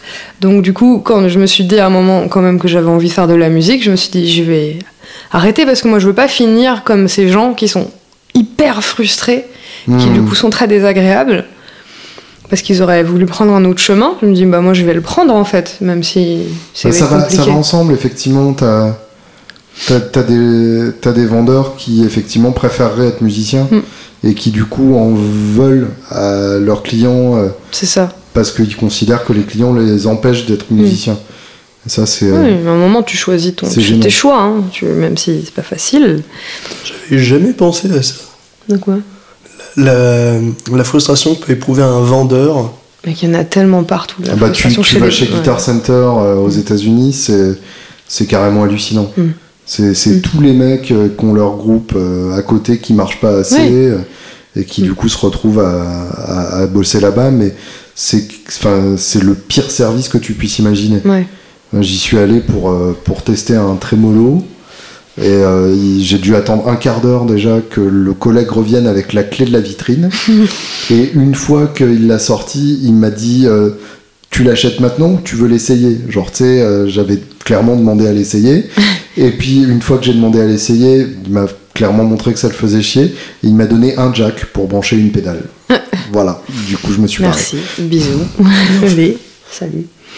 Mais ouais, moi, c'est enfin, c'est c'est drôle. d'où le, pardon, d'où le, le syndrome du, du mec qui t'en met plein la vue euh, quand tu veux tester une gratte et que c'est lui qui la joue euh, Oui. en te montrant ses plans. Ouais. C'est, euh, c'est, c'est vraiment le côté euh, euh, tu la mérites pas et moi si euh, le Mm. monde euh, était juste, euh, Ouais, je serais en train de la jouer euh, Mm. devant 10 000 personnes Mm. sur, sur la scène du Zénith. Quoi. c'est ça. Mais c'est c'est vachement, c'est vachement drôle. euh, Enfin, vous deux, vous avez eu cette expérience-là Mm. de, de musique entre guillemets commerciale dans le sens strict, quoi, enfin, vendre de- des instruments de musique. Et moi, plusieurs fois, je me suis dit, mais en fait, ça, ça devrait tellement être le rêve d'être dans un magasin de musique tout le temps. Et je sais pas pourquoi, à chaque fois, j'ai sens, enfin, peut- peut-être un truc d'instinct qui disait, hé, méfie-toi. Ça peut l'être. Mm. Moi, Ouais, j'ai, eu les deux. Ouais. Euh, y a des moments merveilleux. Quand, quand euh, j'étais chez, chez Guitar Village euh, à la fin de, de Sciences Po, donc à, à 23, 24 ans, Mm. euh, c'était une, une belle époque parce Mm. que j'apprenais plein de choses. Mm. Ils avaient Ouais. décidé de m'expliquer et du coup euh, j'apprenais tout le temps. Et puis Guitar Village faisant de l'occasion, il y avait ce truc là où tu voyais un mec débarquer avec un étui et ça pouvait être n'importe quoi ouais. Et le, le moment de l'ouverture de Mm. l'étui, il y a un truc magique. Ouais, c'est sûr, Ouais. bosser à Milonga, ça doit être un tout petit peu moins excitant. C'est pas exactement pareil. Ouais. Après, ils Ouais, font ouais. des réglages aussi. Donc, oui, euh, oui, oui. ouais, Ouais, ouais, puis quand tu bosses avec des des gens euh, sympas et qui ont aussi énormément de compétences et tout, enfin moi j'ai appris énormément de trucs Bien sûr. avec mes, avec mes collègues, quoi, vraiment. Non, et puis à Deluxe, je me suis éclaté parce que je, je côtoyais des instruments fabuleux et Mm. puis j'avais l'impression de d'être psychologue, euh, psychiatre, Mm. euh, psychanalyste face aux, aux clients, Mm. Euh, d'essayer de comprendre où ils voulaient vraiment en venir, Mm. d'essayer de comprendre à, à quoi servirait la gratte et du coup ce qu'il leur fallait Mm. vraiment par rapport à ce qu'ils pensaient vouloir ou ce dont ils pensaient avoir besoin. Donc il y a- il y a- peut y avoir ce côté-là. Ouais. En fait, ce qui est dur, c'est quand tu es, quand, quand t'es obligé de faire du chiffre euh, et que tu es obligé de vendre des instruments Mm. Oui. comme, comme on vend des, des vélos Mm. euh, chez, chez ça. Decathlon, justement. C'est ça. Putain, c'est merveilleux quand on vous entend parler. euh. Enfin, c'est. de se rendre compte que la musique, ça reste profondément humain en fait. Ah bah, Bah, ça, ça peut être quoi d'autre? Non, non, mais c'est juste. Je viens de me faire réflexion, non, putain, quand Enfin non, ça peut être animal Ouais. aussi, cela Ouais. dit, ouais. Ouais. Ce sera le sujet d'un d'un prochain podcast où je ferai venir un, un et un animal. et, et donc, tu décides, euh, je vais pas être frustré, ouais, je vais pas me retrouver euh, Ouais. à regarder des vidéos de Portnoy en me disant Ouais. que moi aussi je peux le faire. ouais. Comment tu te lances Ouais, C'est quand même mystérieux ce C'est vrai que c'est toujours mystérieux, mais j'en ai parlé à mes profs, profs de batterie, mes potes qui qui faisaient un peu de musique et tout, mon père, euh, Mhm. machin, mes parents. Et ça a été quand même assez unanime où tout le monde m'a dit ça va être compliqué. Comment te dire? Tu sais quel âge t'as là? Genre t'as 25 ans. Euh, les gens normalement ils commencent, ils ont 15 ans. Euh, on- bon, euh, tu joues bien, mais ça va quoi. Enfin, tu vois, à un moment. euh, Personne t'attend, ouais, bien sûr. Personne t'attend, t'es pas euh, Michel Portenoy, comme on aimait bien l'appeler à Milonga. t'es pas euh, petite dédicace à mes anciens collègues. Et, euh, et euh, ouais, et donc du coup. Cochon Carreau. Voilà. Oh la vache. Oui, on aime bien ça. Et ouais, tout le monde m'a dit ça va être dur. En plus, c'était une fille. Ah Mhm. Alors que moi, je m'étais jamais posé la question à me dire ah bon, je suis une fille, genre ça va être compliqué. Il y a bien un moment où tu t'en es rendu compte. Non, mais y c'est vraiment parce que les gens me l'ont dit. Ils m'ont dit, Mhm. mais est-ce que t'as remarqué que quand même dans le milieu de la musique, il n'y avait pas beaucoup de filles? Pff, je sais On pas. t'a on t'a renvoyé cette image On, me- euh, alors on on me l'a dit pas- un peu. Moi, j'avais pas d'a priori. Franchement, pas- j'avais pas d'a priori. D'accord. Et, C'est déjà bon signe. et on me l'a, ouais, on me l'a, on me l'a bala- balancé dans la gueule, enfin deux, deux trois fois, en me disant bon, euh, ouais, euh, réfléchis quand même parce que ça va être compliqué. Et donc évidemment, moi, quand on me dit ça, j'ai envie de leur prouver qu'ils ont tort. Bien sûr. Voilà. Mode manga activé. C'est ça. Et, euh, et non, je pense que, ouais, je pense que ce qui m'a vraiment fait, qui m'a déclenché tout ça, c'est un pote, Guillaume, Guillaume Gilles, qui, avec qui j'ai pris des cours de piano quand j'étais jeune, tout ça, Mhm. le pote de ma sœur. Et euh, avec qui je- on avait fait donc plusieurs groupes déjà, un peu vraiment pour rigoler, des trucs euh, de, rock, euh, un peu punk énervé et tout, ou des reprises de, de morceaux des années 60. Mhm. Et on a eu une discussion dans la bagnole en rentrant d'un concert. Et j'étais un peu là, genre, moi, vas-y. que euh, vous faisiez. Un concert qu'on a fait, nous, ouais. Ouais. à Paris, je sais plus, genre au club ou je sais plus où, ou à Riss Orangis ou un truc un Le peu club, vraiment euh, que bon, quoi, ouais. truc dégueulasse. Et on en a euh, parlé tout le. C'était, c'est merveilleux. Il y a des. C'est un ancien club euh, échangiste euh, gay, je crois, un truc comme Ah, ça. ça, ou ça un truc, euh, ouais, ouais. C'est ça. Et, et donc, voilà. Là, il merveilleux cet endroit. Non, mais tu sais, t'as des endroits comme Mm. ça qui, euh, Oui. Qui respire. qui euh, sont imprégnés d'une, d'une, euh, d'un stupre ambiant euh, dont les murs ne se défront jamais complètement. Ouais. Et C'est c'est important pour jouer, je pense. Ça te Bien sûr, donne un petit mojo spécial, Ah, totalement. tu vois. totalement. Mais, euh, mais voilà, et ouais, donc du coup, on a, je sais pas, on a discuté euh, une heure dans la bagnole, dans les bouchons à Paris. Et il m'a dit euh, des trucs du genre, euh, enfin, vas-y quoi, en fait, t'as complètement les capacités pour le faire. Euh, genre, je, je crois en toi, je sais que tu peux y arriver, évidemment, vas-y, fonce quoi. Mais par contre, tu le fais vraiment quoi, tu vas à Mm. fond et tout, machin. Et je crois que si, si cette personne-là, en qui j'avais énormément confiance et vraiment je, je- je le respectais énormément en tant que musicien, parce que pour moi c'était un des meilleurs musiciens que je connaissais à l'époque, et, et je me suis dit, putain, si lui me valide et me dit ça, c'est que j'ai peut-être un truc à faire quand même. Et, et voilà, je pense que ça a été juste le, le petit coup de d'accélérateur pour euh, pour continuer. Mais euh, après, c'est pas d'un coup. euh, d'un coup, j'ai réussi à faire plein de concerts et à devenir intermittente. Ça a mis, euh, ça a mis euh, genre 7 ans, quoi. 7 ans. Ouais, je pense Entre facile. le moment où tu as décidé de te lancer et Ouais. le moment où tu as décroché ton statut d'intermittent. Ouais, je pense. euh, Ouais, 5 ans, quoi, 5-6 ans. Ah, justement, c'est un, c'est un sujet intéressant parce que de l'extérieur, il y a, il y a beaucoup de fantasmes Ah ouais. euh, et de- Mm. et, et d'idées euh, plus ou moins euh, dégueulasses sur l'intermittence. Mm. De l'intérieur, qu'est-ce que ça représente? Comment ça fonctionne? Qu'est-ce que ça permet? Bah, c'est merveilleux parce que déjà quand tu voyages un peu et que tu te rends compte que les musiciens dans n'importe quel autre pays ils ont ils ont rien donc du coup ils ont trois boulots plus leur groupe et ils gagnent 100 balles pour jouer dans des bars parce qu'ils n'ont pas le choix et que c'est obligé que c'est comme ça que ça se passe là-bas genre en Angleterre.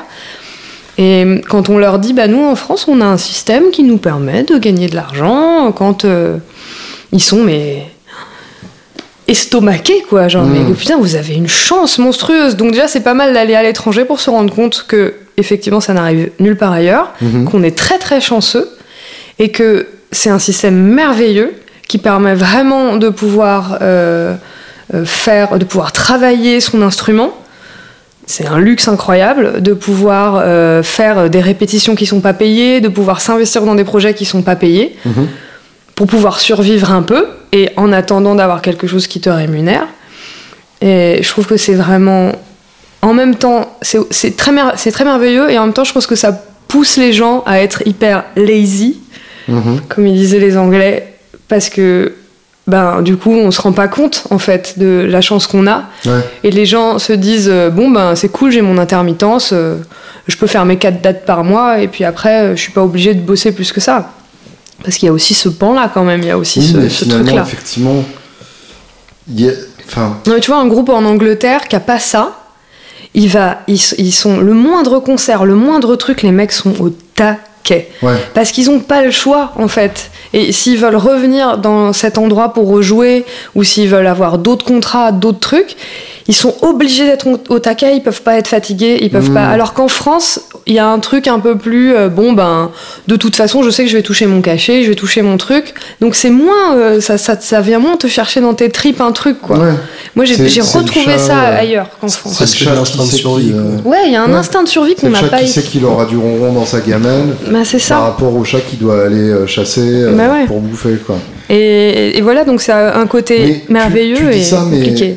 pour garder l'intermittence, faut, Ah bah quand oui, même, faut quand même, faut quand même aller faut quand même chercher euh, cravacher. le cachet. oui, oui. quoi. Oui, il faut aller le chercher. C'est sûr que c'est pas non plus euh, si simple que ça, mais je crois que quand t'es t'es un peu rentré dans le système et que t'as une petite routine de groupe et de machin et de cachet, tu t'en sors en fait finalement. Mhm. C'est à un moment quand t'as le- les contacts, les cachets, c'est peut-être pas ce qui est le plus difficile à, à Ah ouais garder. J'ai l'im- J'ai l'impression, j'ai l'impression.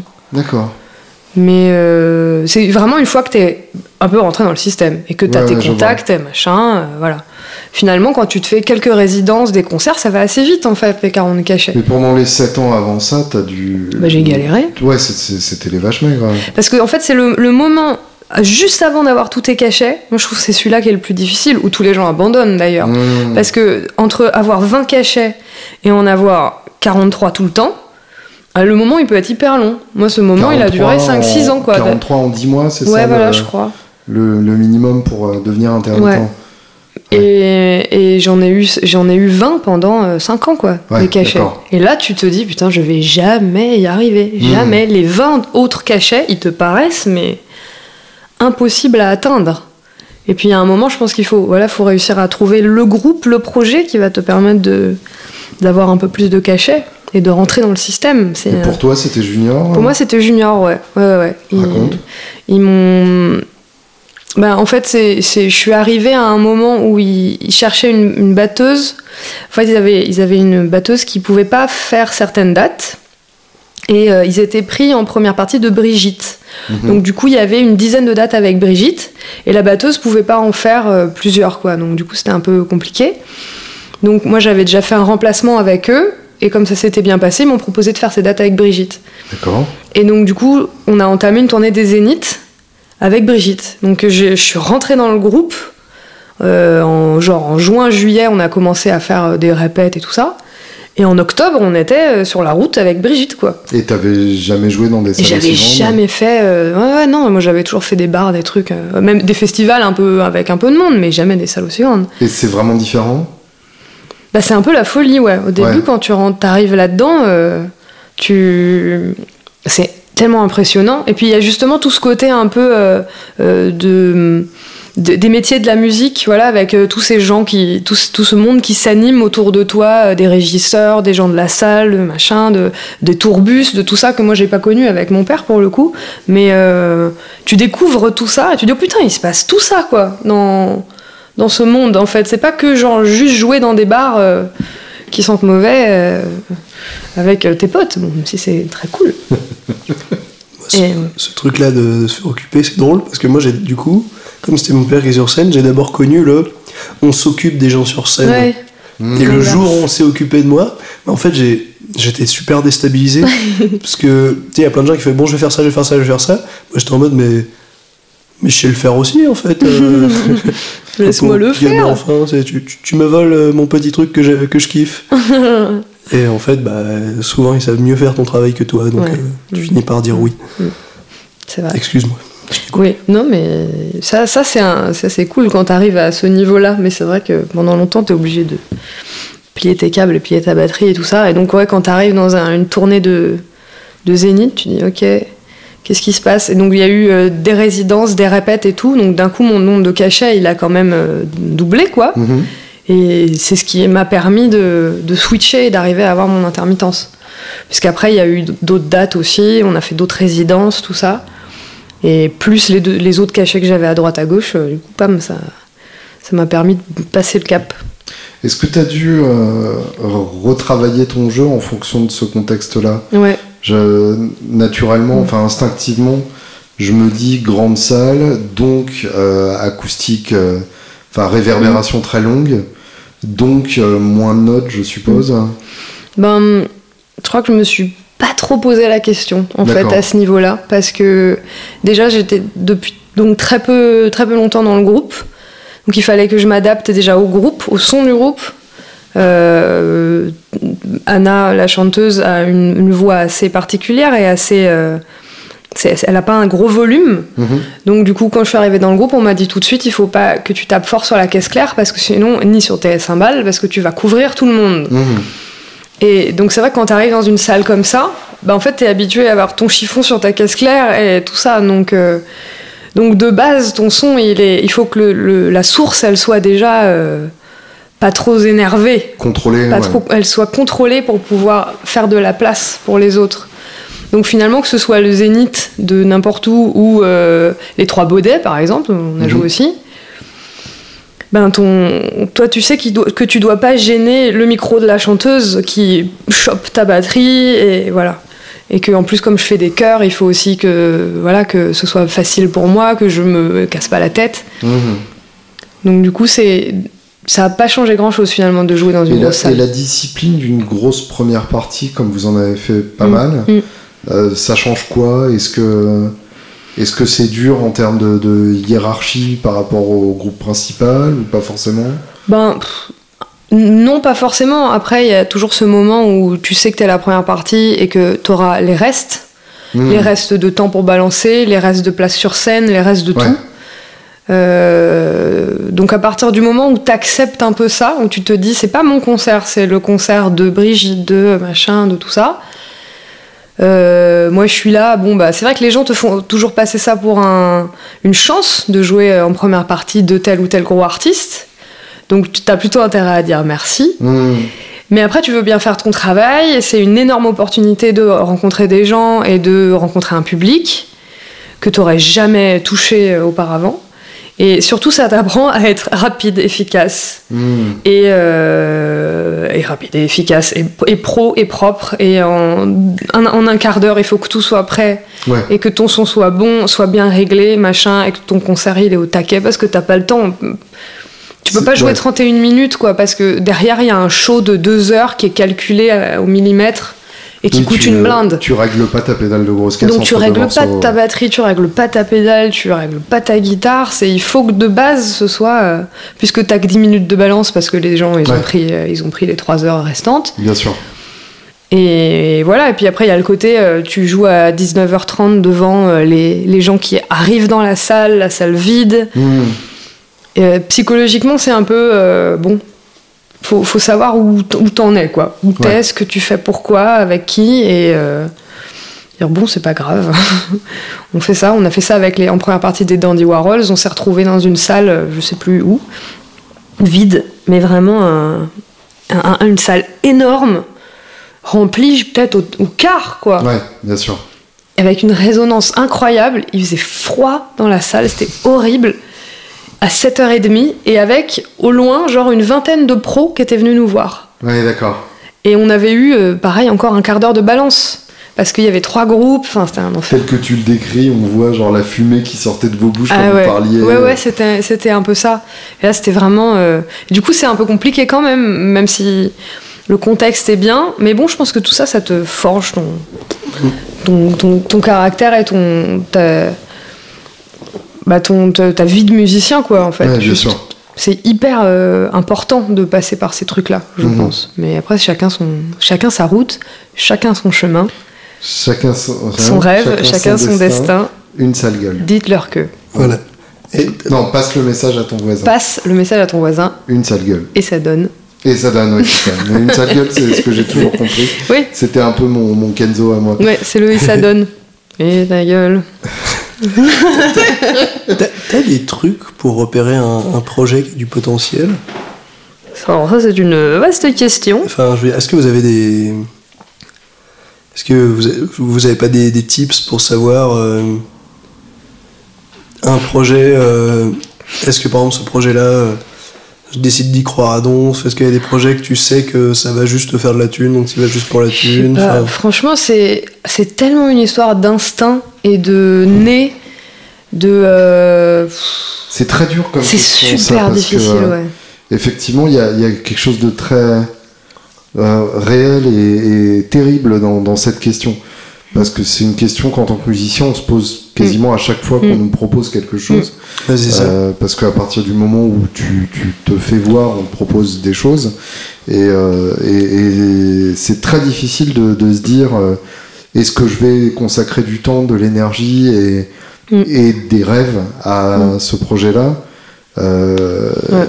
Ou est-ce que je vais dire non? Quitte à ce que ça devienne Metallica et que, et que je, je m'en morde les doigts à vie. Bah c'est ça, t'as toujours un peu ce, ce truc euh, de... euh, enfin, je sais pas pour vous, mais moi dès que je rentre dans un projet, de base j'y crois évidemment. Mhm.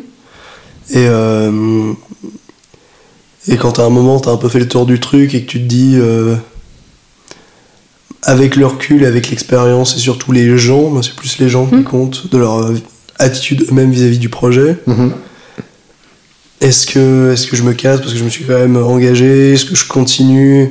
Quitte à continuer à ramer? Puis même, effectivement, quand quelqu'un arrive avec un projet et qui te dit Ah, je te veux pour ça, Mm.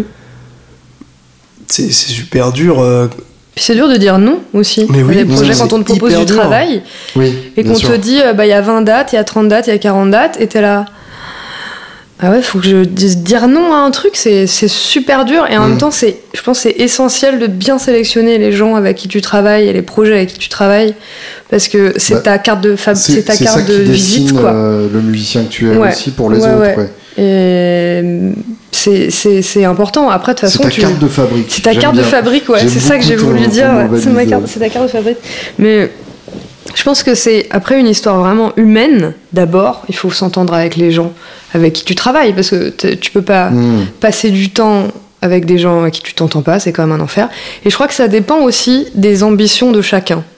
Parce que il y a des gens qui veulent être des rockstars, il y a des gens qui veulent vendre leur musique, il y a des gens qui veulent, je sais pas, être. euh, Enfin, il y a plusieurs ambitions possibles. Bien sûr. Donc il faut que dès le début, vous soyez dans la même, que tout le monde soit dans la même ambition. Hmm, c'est intéressant. Et Il y a une adéquation d'ambition. bah ouais, ouais. sinon ça marche pas. Et euh, moi, ça a souvent été ça. En fait, je me suis rendu compte, et on revient à la frustration, Mhm. c'est que souvent les gens ont des ambitions euh, qui correspondent pas à ce qu'ils font vraiment, où ils donnent pas les moyens, Hmm. ou alors tu vois, oui alors ils se le cachent un peu. euh, qui voudraient avoir du succès, mais qui Ouais, Ils bossent pas les moyens, assez Ils bossent pas euh, assez, ouais. ou alors ils disent non, non, moi je m'en fous, je veux faire de la musique, et puis en fait, en vrai, ils ont envie d'être des rockstars. Hmm, ouais, d'accord. Donc il faut définir aussi ce- qu'est-ce que tu veux faire toi, même en tant que musicien, parce que c'est différent d'être frontman et d'être euh, d'être sideman, quoi, je pense Mhm. aussi, vraiment. Et il faut définir ce que toi tu veux. Est-ce que tu as envie d'être, d'avoir 18 millions de followers comme Lady Gaga? Est-ce que tu as envie d'avoir 18 followers? Et est-ce Comme que Julien Bitoun. comme Julien Bitoun, est-ce que tu as envie de faire de la musique avec tes potes? Est-ce que tu as envie de faire de la bonne musique? Est-ce que tu as envie de faire de la musique qui vend? Hmm. Parce qu'on parle pas de la même chose quand même. Même s'il y a de la bonne musique qui vend. Mmh, Vous, vous avez trois heures. et, euh, et ouais, je pense qu'il faut être raccord avec son ambition. Voilà, pour finir. C'est très beau ça. C'est beau. Ouais, ouais. Ouais. Et en fait, après, du coup, tu, tu vas vachement mieux aussi dans la vie. Hmm. Parce que les gens un peu torturés, c'est que souvent, souvent les leaders de projets un peu por- torturés, porte- porte-noyés, un peu Michel, euh, ils sont, c'est parce qu'ils sont pas en raccord avec leurs ambitions.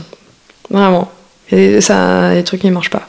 Tu, tu viens de faire exploser mon cerveau. En fait, j'ai tellement d'exemples, Ouais. parce qu'à force d'avoir fait 1000 groupes aussi, Et moi, tu fais aussi exploser mon groupe. J'ai tellement d'expériences passées où je suis en train de faire.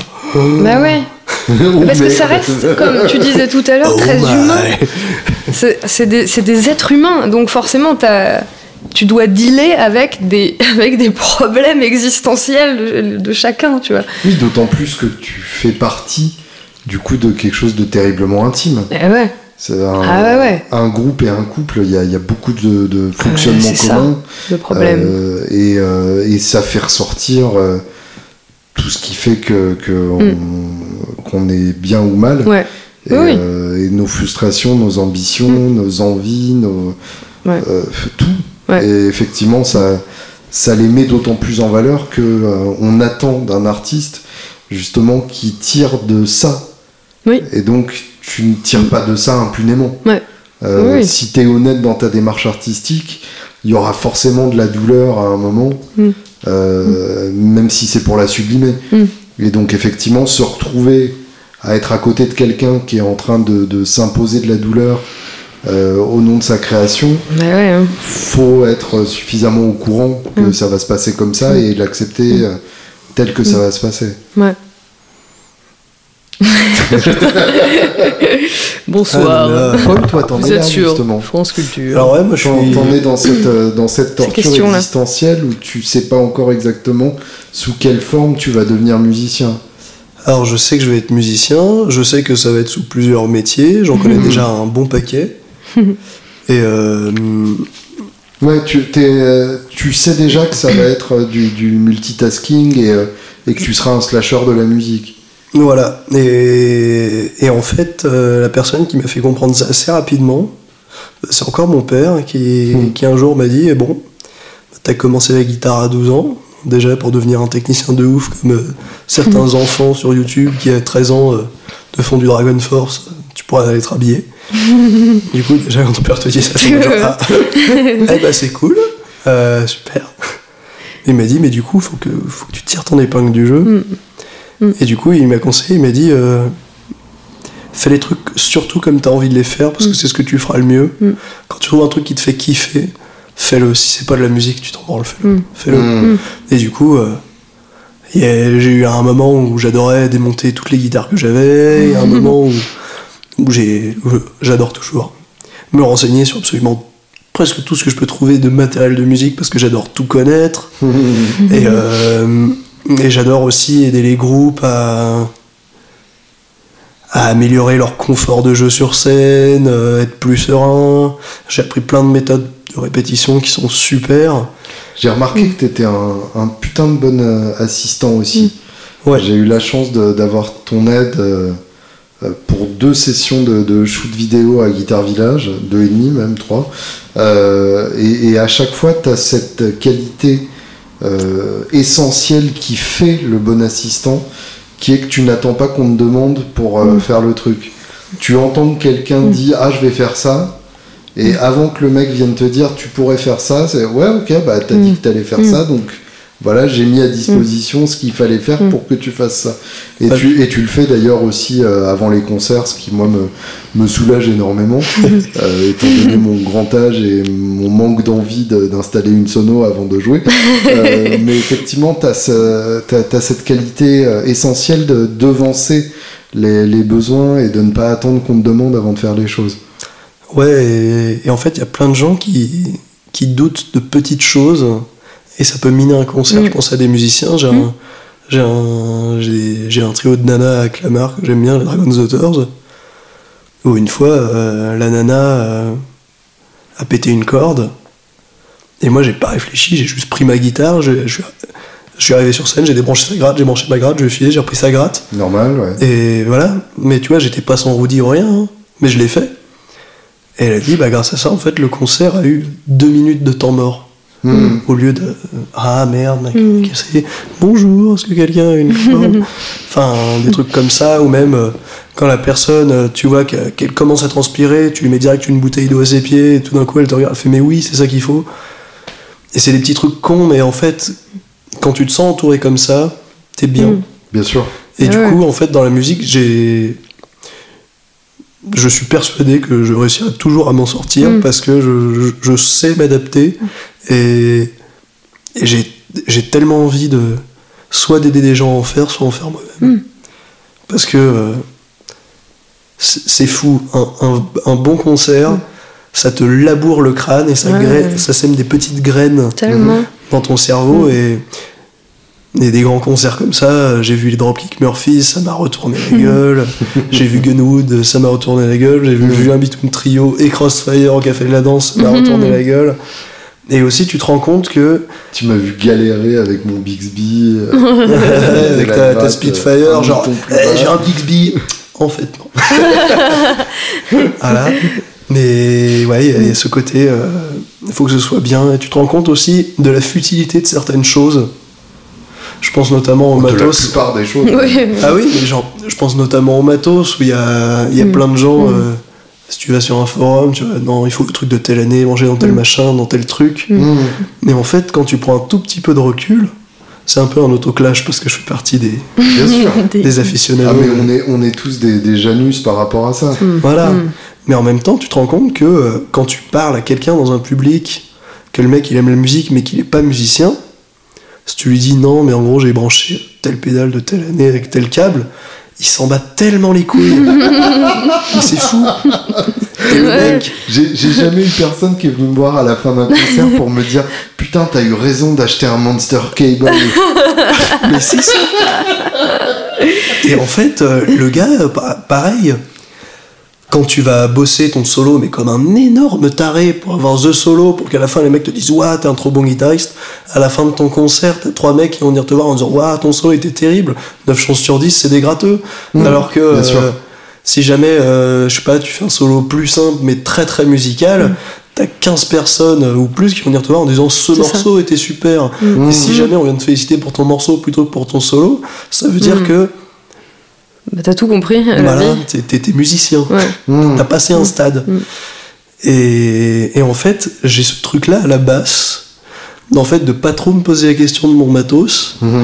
et de plutôt essayer de trouver, euh, de trouver ce qui sonne. En fait, quand je suis bassiste, je suis plus musicien que quand je suis guitariste.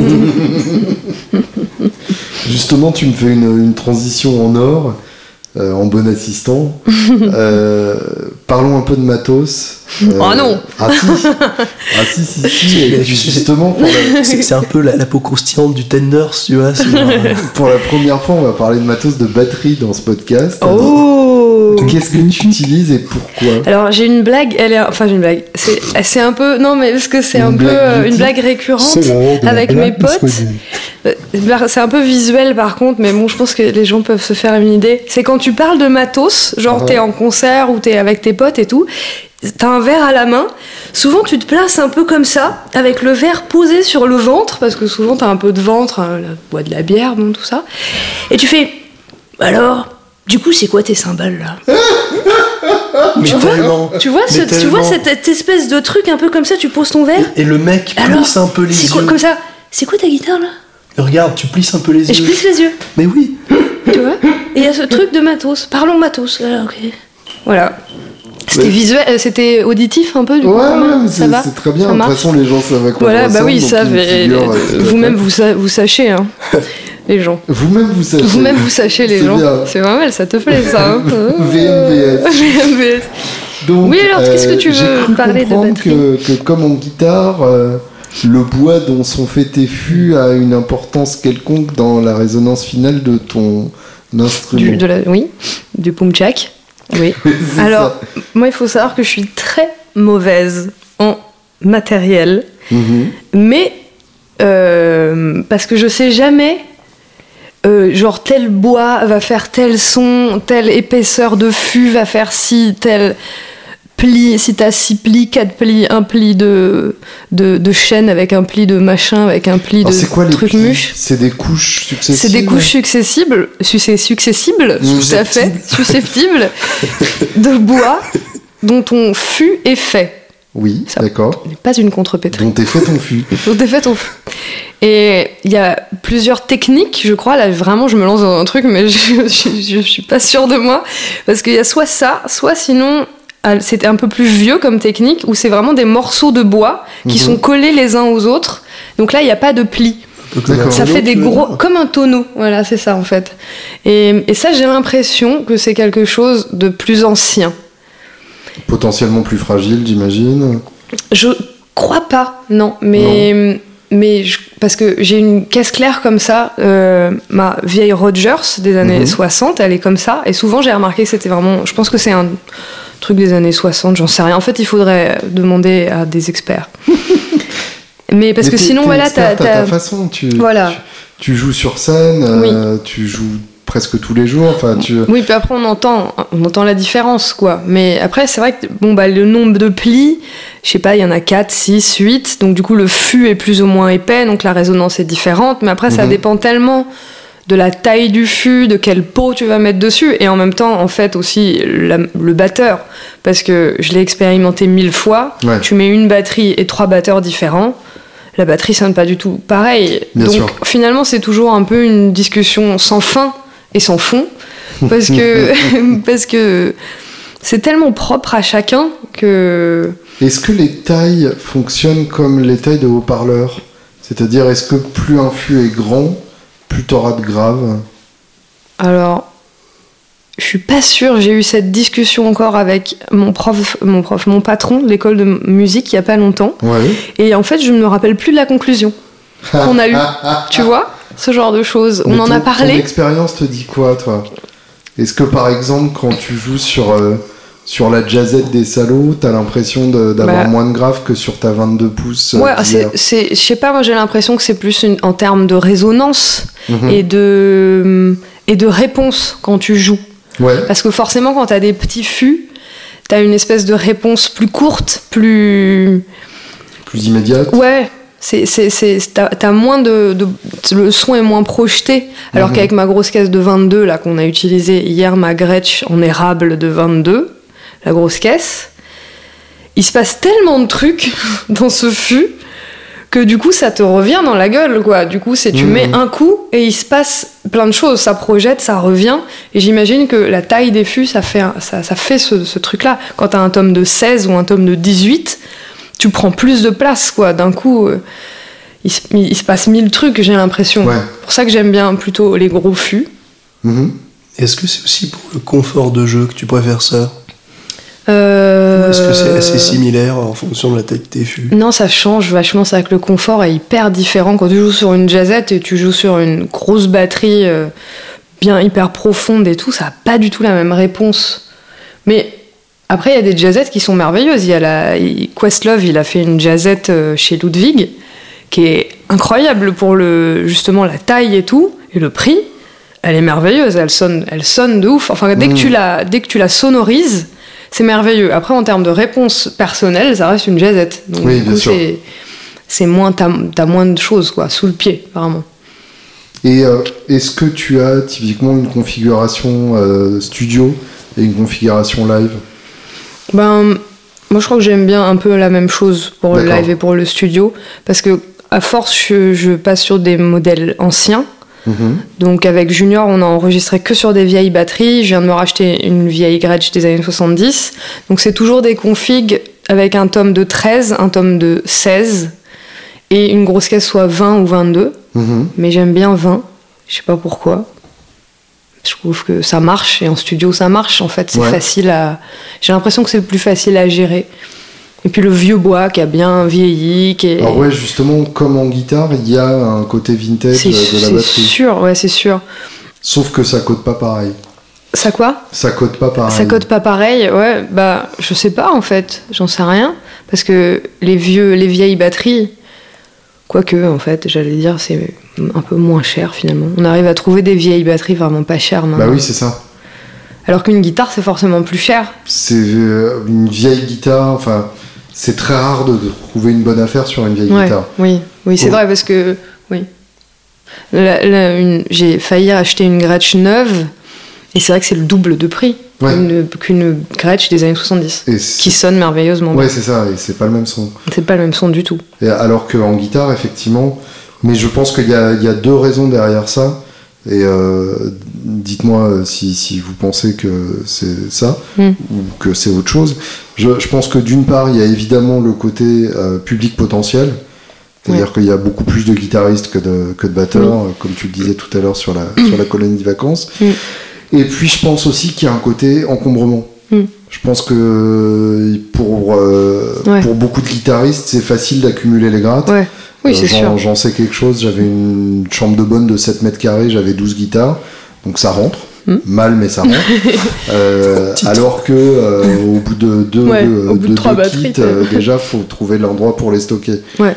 Donc Oui, effectivement, c'est sûr. quand on les vend, euh, on Mm. s'en débarrasse aussi que, physiquement. Ouais, Oui, et c'est puis même, euh, c'est plus facile de transformer une guitare en objet de décoration qu'une batterie. Mmh, Genre- intéressant. Genre, Ouais. euh, Oui.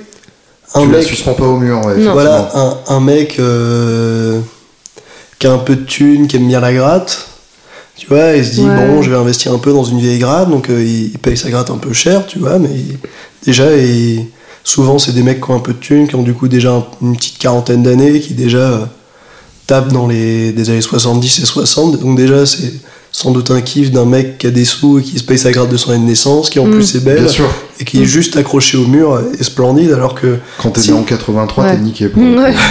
un peu. Mais si jamais euh, tu vois, tu mets une grosse batterie dans ton salon, Bah, Tu peux en faire une table basse. Hein. Mais je crois que c'est pas le même culte. Ouais. Ouais, Oui, il y a ça aussi. Parce que les batteries, franchement, les vieilles batteries, soit elles traînent au fond dans une cave parce que c'est la batterie de ton père, que machin, et Mhm. tu l'as gardée, soit putain, tu l'utilises, quoi. Parce qu'en fait, elles, Ouais. elles, sont, elles ont tellement de, de chiens, de sons, de tout que. euh, Ouais, et en fait, c'est intéressant ce que tu dis, c'est qu'une une batterie a moins de vie indépendante de la musique qu'une guitare. ouais. Ah ouais, ouais. Une, Ouais, batterie pense, ne vit que par le, le- Ah la musique qu'elle va faire. Ouais. Oui, oui. Et puis, puis c'est comme partout. Je pense que les nouvelles, elles sont toujours, tout est toujours fait à Taïwan, en Thaïlande ou je sais pas où. Et du coup, ben c'est tellement moins bien fait. C'est Mm. même les, les- ah bon après c'est pareil, ça c'est mon avis. hein, euh, voilà. Mais euh, mais mais je le vois bien moi dans les euh, les batteries des années 60, tout le hardware, toutes les petites clés, toutes les tous les petites bricoles. Le castillage, ouais. La castillage, mais c'est tellement de bonne qualité, c'est fou quoi. Alors que maintenant, au bout de. Si tu la trimbales un peu trop et machin, t'es direct, ça, ça perd en. T'as du jeu. T'as euh, du jeu, ouais, ouais, ouais, non, c'est vraiment. Bon, voilà, après, ça c'est très en, discutable. En termes de son, euh, quelle, quelle différence tu attribuerais à une, une batterie vintage? Bah, Tu parlais de chien ouais. tout à l'heure. Ouais, je pense que c'est vachement plus chaleureux. Il se passe un truc, Mm. en fait, mais c'est comme plein de choses dans la vie. Je sais pas, faut que j'arrive à trouver une analogie. Mais euh, je sais pas, c'est comme. Pour moi, c'est comme deux personnes. Une personne qui a un visage très, très beau, Mhm. selon les canons de beauté euh, occidentaux, on va dire, avec un visage très euh, Lisse. lisse et symétrique. C'est très très joli à regarder, mais on s'emmerde. On s'emmerde un peu. Alors que quelqu'un qui a par exemple un grand nez, Mhm. Moi, je trouve ça dingue. Il y a toujours un truc à regarder dans un mec à un grand nez. Mhm. Tu vois, il se, passe, il se passe quelque chose dans un visage. C'est comme une voix un peu particulière, comme Mhm. qui est un peu éraillée, qui a un truc bizarre, quoi. Comme Paul aujourd'hui. Comme Paul aujourd'hui. Je trouve que du coup, Oh. c'est merveilleux. Il, il se passe quelque chose. Et ben pour moi, les vieilles batteries, mais c'est un peu comme les vieux films et comme plein d'autres trucs, c'est qu'il se passe quelque chose quand tu tapes dessus. Tu sens Ouais. qu'elle a vécu, quoi. Il y a eu euh, le bois, il a, il a vécu, il a vu passer du monde. Et, et en plus, c'est beaucoup plus facile à régler, je trouve, qu'en deux secondes et demie, Ouais. tu mets un coup de clé, ça sonne. Alors que des fois, des trucs, tu te retrouves à jouer sur du. Je vais pas balancer des marques, mais bon. Tu te retrouves à jouer sur des machins, je sais pas, des années entre 2000 et 2010, quoi. Tu galères à régler, ça sonne pas, c'est Mm. pourri, tu sens que ça répond pas, tu mets un coup de clé, il se passe rien. Alors que là, je, ma, ma vieille ma vieille Gretsch, là, je lui ai changé les pots, j'ai mis un coup de clé partout. Même je la, tra- je la transporte. Hier, je l'ai pas réglé deux secondes, j'ai fait pouf pouf, je lui dis c'est bon. T'as t'as pas besoin. Là, ma grosse caisse, elle est vide. Normalement, on est obligé de les blinder de, de, de, de- de couverture, de tout ça, pour, parce que souvent le son, il est un peu difficile à régler. Enfin, moi, je sais pas, je suis un peu nulle, mais les gens, des fois, ils sont meilleurs, j'en sais rien. Et, et c'est ce qui m'a c'est ce qui m'a frappé quand j'ai acheté ma vieille batterie, c'est que vide, la grosse caisse sonne. Ouais. Sans avoir besoin Sans avoir besoin du, ouais, du mettre du gaffeur, des machins, des trucs. J'ai changé les pots, c'était bon. Ça, ce, que, ce que tu dis m'évoque euh, un podcast que j'ai écouté il y a pas longtemps, euh, pas le mien, euh, WTF de, de Mark Maron, euh, où il y avait un acteur qui était invité, qui est l'acteur qui joue Baleine dans Full Metal Jacket, Ouais. qui est, qui est un, voilà, un acteur absolument terrifiant dans, dans ce film, et qui racontait donc ses, ses méthodes de boulot avec Kubrick et ainsi Mm. de suite, Mm. et, euh, et qui expliquait qu'en fait la HD, euh, Mm. les, les caméras actuelles et Mm. ainsi de suite, euh, sont tellement euh, détaillées Mm. en termes de rendu qu'on perd le réalisme. Ouais, ouais. Que finalement, Mm.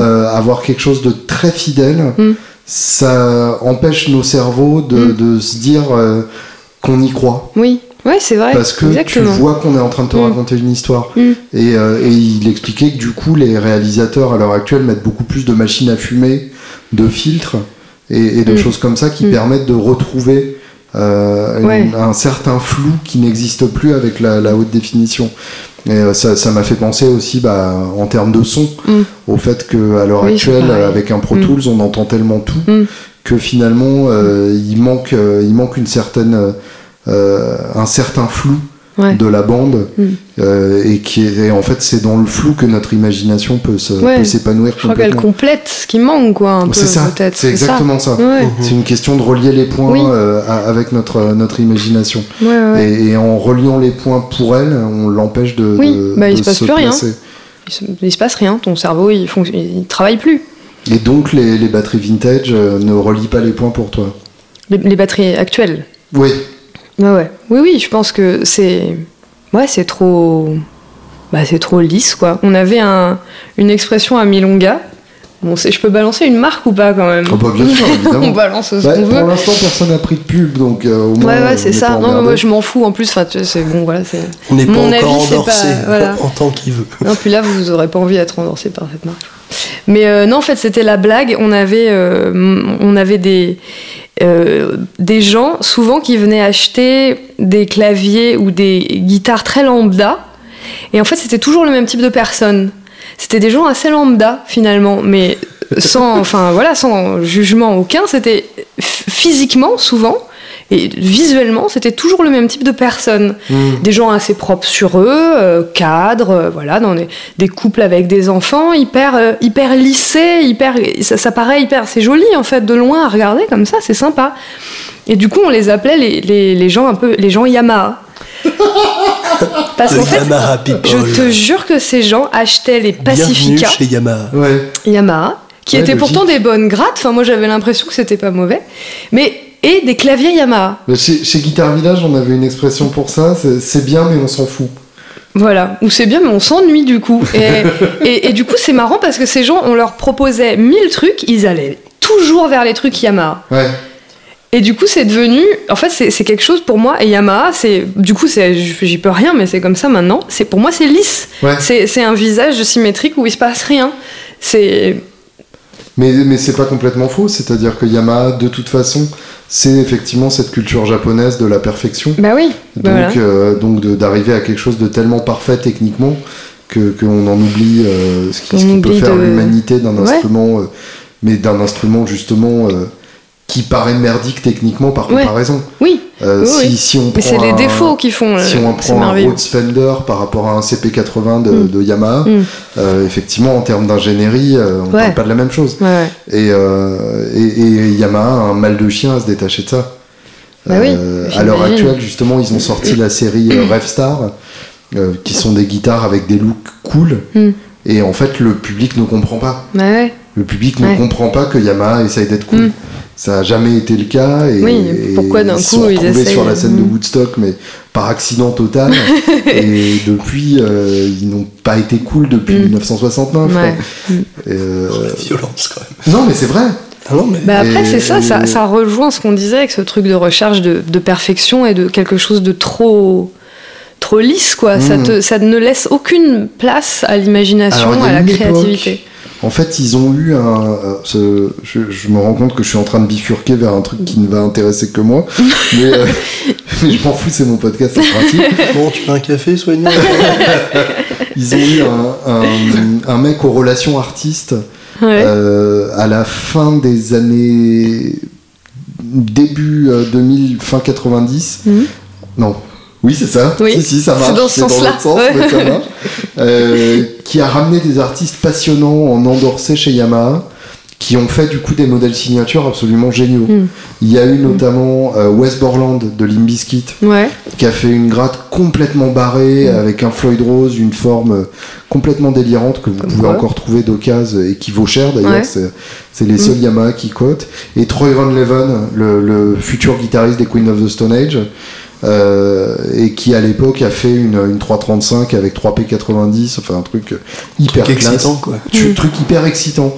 Et en fait, euh, à, à cette époque-là, euh, il y a eu des Yamaha excitantes, mais qui sont complètement passées inaperçues à l'époque. Mm. Depuis, euh, on est quelques-uns à, à se branler dessus, mais, euh, mais voilà, pas assez pour, euh, Ouais. pour inverser la tendance. quoi. Et du coup, le mec euh, des, des relations artistes s'est barré chez Jackson après. Et du coup, il a emporté Voilà. les, les endorsés avec lui. Mm. Donc, Ouais. Wes Borland est chez Jackson et Troy Van Leeuwen a sa signature chez Fender, qui, a- qui est la même boîte que Jackson. Voilà. Dernière question, Matos. Oui. La- le chiffon. L'art d'étouffer sa caisse claire. Ouais. Alors, je sais que c'est un, euh, c'est un lieu commun. euh, Bah ouais. hein. euh, de batteurs que, que de mettre euh, une serviette ou un chiffon sur leur caisse claire. Euh, à part faire comme Ringo, qu'est-ce que ça amène concrètement? Ben, ça, en fait, ça- je crois que c'est à cause de Junior, moi, le chiffon. Vraiment. Mhm. Parce que, avec cette histoire de caisse claire qu'il fallait pas taper fort, en fait, au départ, je me suis dit, au lieu. Mais ça a vraiment De- un effet sur le volume, pas Ah que sur les harmoniques Ah bah ouais, c'est un- ouais, ouais, c'est vraiment. euh, ça étouffe, quoi. Ouais. Direct. Et donc, du coup, ça me permettait de garder ma frappe. Mhm. Parce que j'aime pas jouer petit bras, comme on se l'est déjà dit. Ça me permet de garder ma frappe tout en ne, pour ne pas péter la gueule de, des gens. D'accord. Et hum, aussi, c'est, je pense que c'est aussi quelque chose que du coup j'ai pris à force de faire des concerts où t'as pas de balance et où t'as pas le temps de régler ta caisse claire. Mhm. Ou alors t'as du matos de location horrible. Et que, en fait, tu sais que si tu mets un chiffon sur ta caisse claire, peu importe la caisse claire, ça marche. Ouais. Et en deux secondes, tu l'as réglé. Et puis en fonction de comment tu mets ton chiffon, bon ben c'est. Et ça te permet de gagner ce temps-là de réglage de caisse claire quand t'as un quart d'heure de changement de plateau, quoi. C'est une manière d'apprivoiser ton matos. Ouais. Après, c'est assez désagréable en fait de jouer sur un chiffon parce que du coup le rebond est mauvais. Et quand tu veux ouais. faire des ghost notes et des trucs, c'est un peu compliqué. Et puis tu, tes baguettes se prennent dedans. Enfin bon, voilà, c'est pas super. C'est le bordel. Mais j'aime bien mettre un peu de difficulté dans tout ça. Je trouve que la vie n'est pas assez dure. Et euh, la, vie de batteur n'est pas assez dure comme Moi, ça. j'adore en chier. Voilà. Mais, euh, mais j'aime bien, moi. Puis vrai que depuis que j'ai revu Ringo et tout ça avec ses chiffons, avec Junior, on a beaucoup enregistré avec des chiffons et tout. Mhm. Donc c'est une passion, passion chiffon. Et puis euh, voilà, j'aime j'aime bien. Dans vos gueules, quoi. Paul Ton matos. Vas-y, fais-toi plaisir. Avec toi, tu veux dire? Roule-toi dedans. Donc, commençons par, euh, par ta vie euh, guitaristique. Ma vie, mon matos. Voilà. Euh, alors en ce moment, euh, En pleine transition vers ma, ma Firehawk, qui m'a qui sera bientôt euh, tienne, complètement retourné la tronche. quand j'aurai euh, ma Galaxy Sparkle, dont on ne dévoilera pas le concept. Voilà. Euh, en fait, la guitare, ça.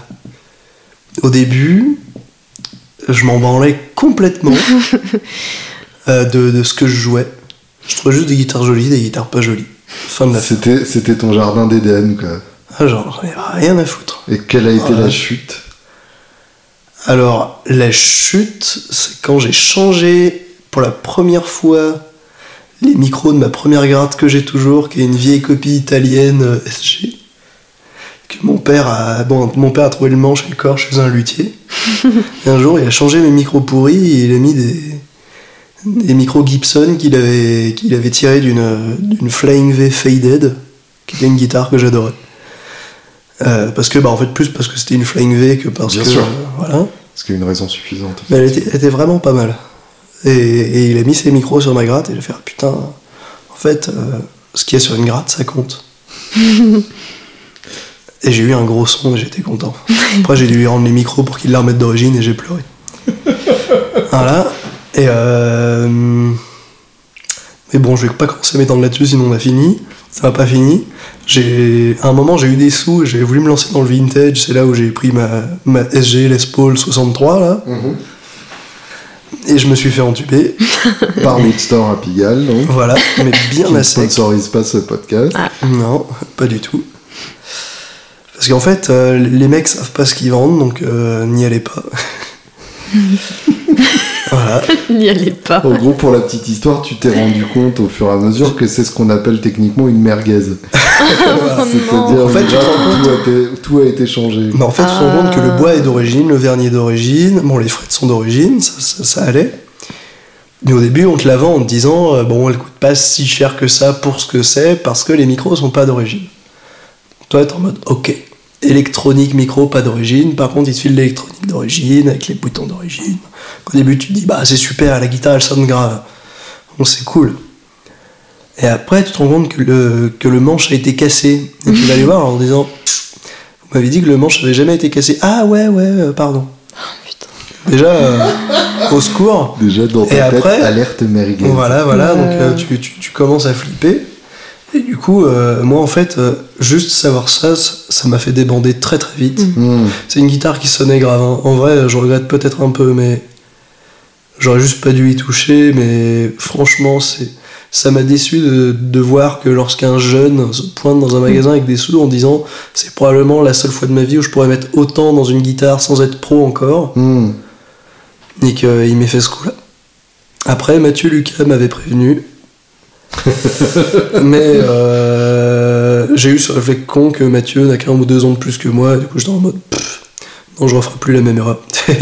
Donc, Mathieu, si en tu tant nous que jeune, t'as fait de l'anti-jeunisme. voilà. C'est con, hein. C'est la preuve que les jeunes sont cons quand même. la, la- la prochaine fois que je voudrais acheter une guitare vintage, j'écouterai Mathieu Lucas, parce que Mathieu Lucas est sympa. C'est donc tout ça pour en arriver à la Firehawk. Voilà, où en fait, euh, bah là, j'avais plus, plus beaucoup de guitares qui marchaient bien déjà, donc euh, j'étais un peu dans la merde.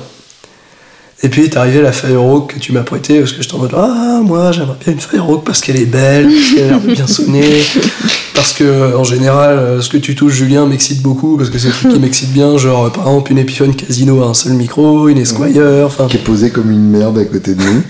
Chut, personne voit ça. Et, euh, et voilà. Et du coup, tu me l'as prêté pendant un peu plus d'un mois. Et en fait, au bout d'un mois, euh, ma copine me dit euh, euh, C'est bizarre, ça fait longtemps que t'as pas touché une autre gratte. Je la fais, je fais Ah ouais, grave. Fait, mais en fait, t'as touché quelle autre guitare depuis que t'as la Firehawk Et là, j'ai fait des gros yeux globuleux et je me suis Ah merde. et là, tu, tu m'as proposé. euh, un petit deal dessus qui est en train de se faire et c'est merveilleux. et en fait, euh, un truc dont, on- dont je me suis rendu compte notamment, c'est que euh, tu sonnes jamais aussi bien qu'avec du matos sur lequel tu es à l'aise dessus en fait. Mmh. Ce que c'est Ça, c'est intéressant. la qualité de fabrication a une importance et c'est vrai que les, Ouais. les vieilles guitares sont souvent bien fabriquées. Mhm. Mais si c'est une gratte qui est bien faite et, et sur laquelle tu te sens bien, Bah ouais. vous roule quoi. Pas chercher midi à 14h. Hein. Voilà, et, et c'est pareil pour la basse. Là, avec toi, j'ai une. euh, C'était le moment sagesse populaire de Sony Elsa. voilà. Et là, en basse avec toi, j'ai trouvé un setup euh, comme j'aime à la basse, c'est-à-dire c'est c'est pas compliqué, ça marche bien Mhm. et c'est pas chiant. C'est beau. Et voilà. Du coup, j'ai ma petite Fender euh, Une Mustang, Mustang, euh, nouvelle réédition avec un micro précision, un micro jazz. que tu as quand même scandaleusement modifié. Ouais, alors j'ai mis des, des quarter pounds de chez Duncan pour avoir un gros son et j'ai viré le sélecteur de micro parce que ça m'énervait. Et j'ai viré le micro de volume après un concert où comme je tape mes cordes comme un gros bourrin en fait au fur et à mesure je baissais mon son. Et du coup j'ai dit mais baisser le son à la basse comme Ça le monter ça, ça ne se fait pas. À partir du moment où tu as un accordeur, voilà donc en fait tu prends ton accordeur et t'as juste une tonalité et après tu t'en branles. De toute façon personne fera la différence dans le public. Enfin, de toute façon, le- tu peux résumer ça par la basse, personne fera la différence. Voilà, c'est tout À part ton batteur, voilà du coup après Quand euh, il écoute. quand tu l'écoutes. Je me suis pris une tête euh, marque basse euh, Little Rocker pour avoir un truc un peu puissant et qui marche, qui soit pas lourd. Et puis qui tient dans une valise euh, de Voilà. la taille d'une valise de coke euh, d'un dealer bolivien. C'est c'est merveilleux. En plus, il a une vraie lampe à l'intérieur, ce qui permet de faire du crunch assez rigolo. Mhm. Et de la lumière. J'ai récemment acquis un, un- Qui permet de lire la nuit. Oui, oui. pas comme dans des, pas comme dans certains bars où t'es obligé de prendre la lumière de ton téléphone pour choisir ta tartine. voilà, ça vous comprendrez pas, mais c'est rigolo. Euh, Ouais, on a attendu une heure et demie pour faire une private joke, je pense que là on est bien. Ouais, C'est vrai, putain. Et, euh, et j'ai aussi un petit cabinet de 4 x 5 pouces, un Phil Jones, que j'ai reçu deux jours avant qu'on parte en tournée, là. Et qu'en fait est tellement délirant parce que ça. C'est moins grand qu'un tabouret. C'est- minuscule. Tu paries tellement pas dessus. Bah, C'est plus petit que certaines pédales que j'ai eues. Enfin, vraiment, mais Et c'est. effectivement, ça projette de manière assez impressionnante. Voilà, c'est- c'est grand comme un combo 5 watts Harley Benton. Et pourtant, Hier, il n'y a pas un moment où quiconque a suggéré qu'on reprenne la basse dans la sono. Voilà. En même temps, c'est moi qui gérais la sono, donc euh, j'avais pas, Ah. envie- j'avais pas envie que tu m'insultes. Euh, Et entre les deux, donc tu utilises quand même des pédales à la base. alors ouais, j'en ai trois. Bon, bah j'ai toujours un accordeur parce que s'il faut en avoir qu'une, c'est celle-là. Surtout Mhm. parce que je peux pas couper mon son sinon. Bien sûr. Et sinon, j'ai tout le temps. beuh, beuh, beuh. Et il y a Julien qui me regarde en faisant. Hum, hum, bah alors, Paul. hum. J'aime pas Puis il y a Sony qui me fait des regards en mode je ne comprends pas, mais j'aime sourire. C'est- super. exactement ça. Et c'est super mignon. Et j'ai un compresseur euh, Origin Effects. Un Cali 76. C'est ça. Avec un réglage tellement complexe que j'ai mis au moins une demi-seconde à trouver. Ne le qui révèle surtout pas. Ah ouais? Ah non, non, il faut. Ok. euh, Alors, c'est un réglage. Sachez que euh, si jamais vous le trouvez, eh ben, c'est pas lui. T'as trouvé l'équilibre parfait. En Voilà. fait. c'est Ouais. euh, J'ai nommé ce réglage l'équilibre. Et j'ai une euh, DI MXR Plus parce que ça permet euh, d'être pris sans faire chier ton ingé son et Mhm. ça fait que t'as- tu peux avoir ton son n'importe où. Si un jour on peut pas avoir d'ampli basse, bah, ça, ça suffit. Et... Puis il y, a une- il y a une disto qui, ma foi, est tout à fait honnête, qui fait le taf. Donc euh, voilà, euh, niveau matos, à peu près tout ce dont sur quoi, ce sur quoi je me branle en ce moment. Et comme cette phrase était beaucoup trop compliquée à dire. T'es pris le pied dans la langue. Voilà, et, et j'ai aussi une voix de merde en ce moment, ce qui, est un- ce qui permet de chanter la chanson Ballroom Leads à fond la caisse, en ayant l'air crédible alors que ton cerveau te fait Mais pourquoi tu fais ça? On t'y ce soir. Dernière question, qui est la conclusion euh, habituelle de, de ce- ces interviews podcastesques. Les trois albums sans lesquels la vie n'aurait pas de sens. Qui veut commencer? Putain, mais ça demande un peu de réflexion, ça, quand même. Justement, le moins possible. Alors moi, Machinette de Deep Purple, Ouais. Ok, bah on va en faire un chacun. Ouais, parce que là, moi j'en ai un déjà. Et Vas-y. c'est Song for the Deaf des Queen of the Stone Age. Bien entendu. Euh... Mais là, tu vois, le deuxième, il vient pas si facilement à, que à ça. mon avis, tu vois, le deuxième, tu peux encore un peu le trouver, mais c'est le troisième où t'es en mode genre non, il y a tellement de candidats. Ouais, ça. Euh, attends, un deuxième. Euh... Bah, il y a le Velvet Underground. Quoi. Tu mettrais lequel, Voilà. Velvet Bah, la banane, là. La Moi, je sais pas, je connais pas les noms des albums. Bah, Celui-là s'appelle The Velvet Underground and Nico. And Nico, oui, c'est ça, c'est celui-là. Alors, je pense que je pourrais le mettre là-dedans aussi. Coup, en deuxième, je mettrais euh, Calling Card de Rory Gallagher. Mmh. Ah ouais, putain, faut vraiment que j'écoute ça alors. hein. Mais Ouais, dessus, mais pas celui-là. Ah merde Mais vas-y.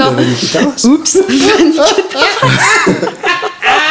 Oh l'enfant Déjà, Va il niquer ta s'appelle- race Déjà, il s'appelle Kolinka, alors euh, merci. Calling euh. Moi j'aime bien Kolinka. Eh. D'ailleurs, je vais dire téléphone en troisième album. Non, c'est pas vrai. C'est pas vrai. J'ai pas dit ça. Non, mais un truc un peu soul, tu vois. Alors j'hésite mhm. parce qu'il y a Stevie, mais. En fait, il y en a tellement, c'est ça le problème. Puis, euh, bah oui, c'est pour ça que c'est moins marrant. Mais, euh, mais ouais, du coup, il y a Al Green, quoi, Hmm. en fait. Un album en particulier? Bah, je connais pas les albums. Hmm. C'est ça qui est terrible. Je connais pas. Mais tous les morceaux où il y a le tom alto qui fait tout. C'est le plus beau break de batterie du monde. Très bien. Voilà. On va dire donc Tom Alto de. Tom alto de Al Green. Moi, j'ai moi, j'ai une- j'ai- j'ai une idée, mais ça va sonner euh, groupie, placeur de copains, mais horrible. Ouh là là. Mais c'est c'est Drifting Ashore des, des Crossfire. Oh bon non, c'est c'est Mhm. un juste hommage à un putain de bel album. ouais. Et, et celui-là, parce qu'en fait, c'est c'est l'album qui m'a fait me dire, en fait, aujourd'hui, tu peux encore faire de la grande musique. Hmm. C'est c'est le- c'est beau, ça. C'est le vinyle. tous les hein. grands albums n'ont pas encore été enregistrés. Voilà. ouais. Et genre, pour moi, c'est un grand album parce que j'ai, c'est l'album vinyle que j'ai le plus écouté de ma vie. Hmm. J'adore la face euh, B, j'avoue. C'est beau. hein, et, et c'est voilà, c'est pour moi, c'est, ça a été euh, l'album de l'espoir. Je me suis dit, ah, il y a peut-être autre chose que des tributes à faire aujourd'hui. Waouh. Ça, c'est chiant, mais hein, putain. Tu, tu m'as foutu les poils. Ouais. Merci. Mais Merci. merci. à toi. Je vais aller sucer mes pastilles contre leur roman.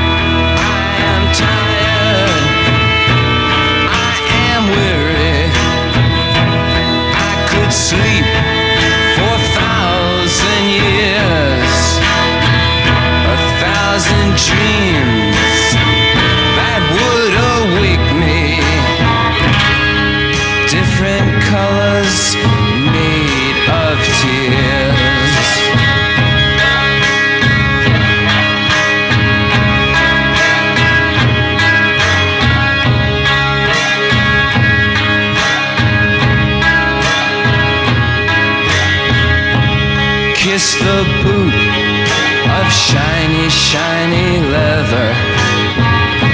Shiny leather in the dark. Tongue the thongs, the belt that does await you. Strike, dear mistress, and cure his heart.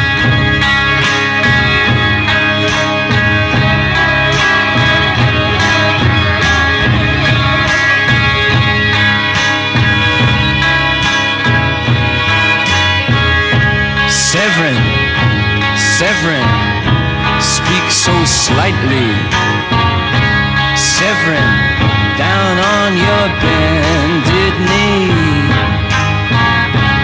Taste the whip in love not given lightly.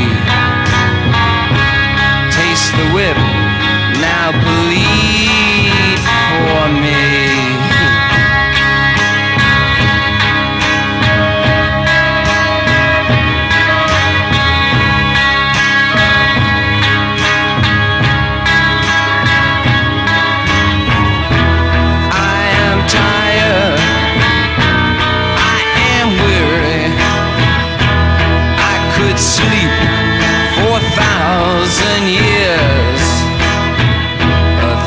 Thousand dreams that would awake me. Different colors made of tears.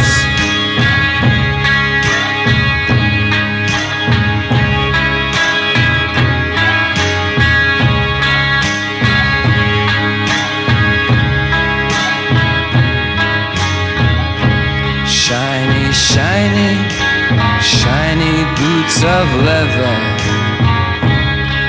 Whiplash girl, child in the dark. Severin, your servant, comes and bells. Please don't forsake him. Strike, dear mistress, and cure his heart.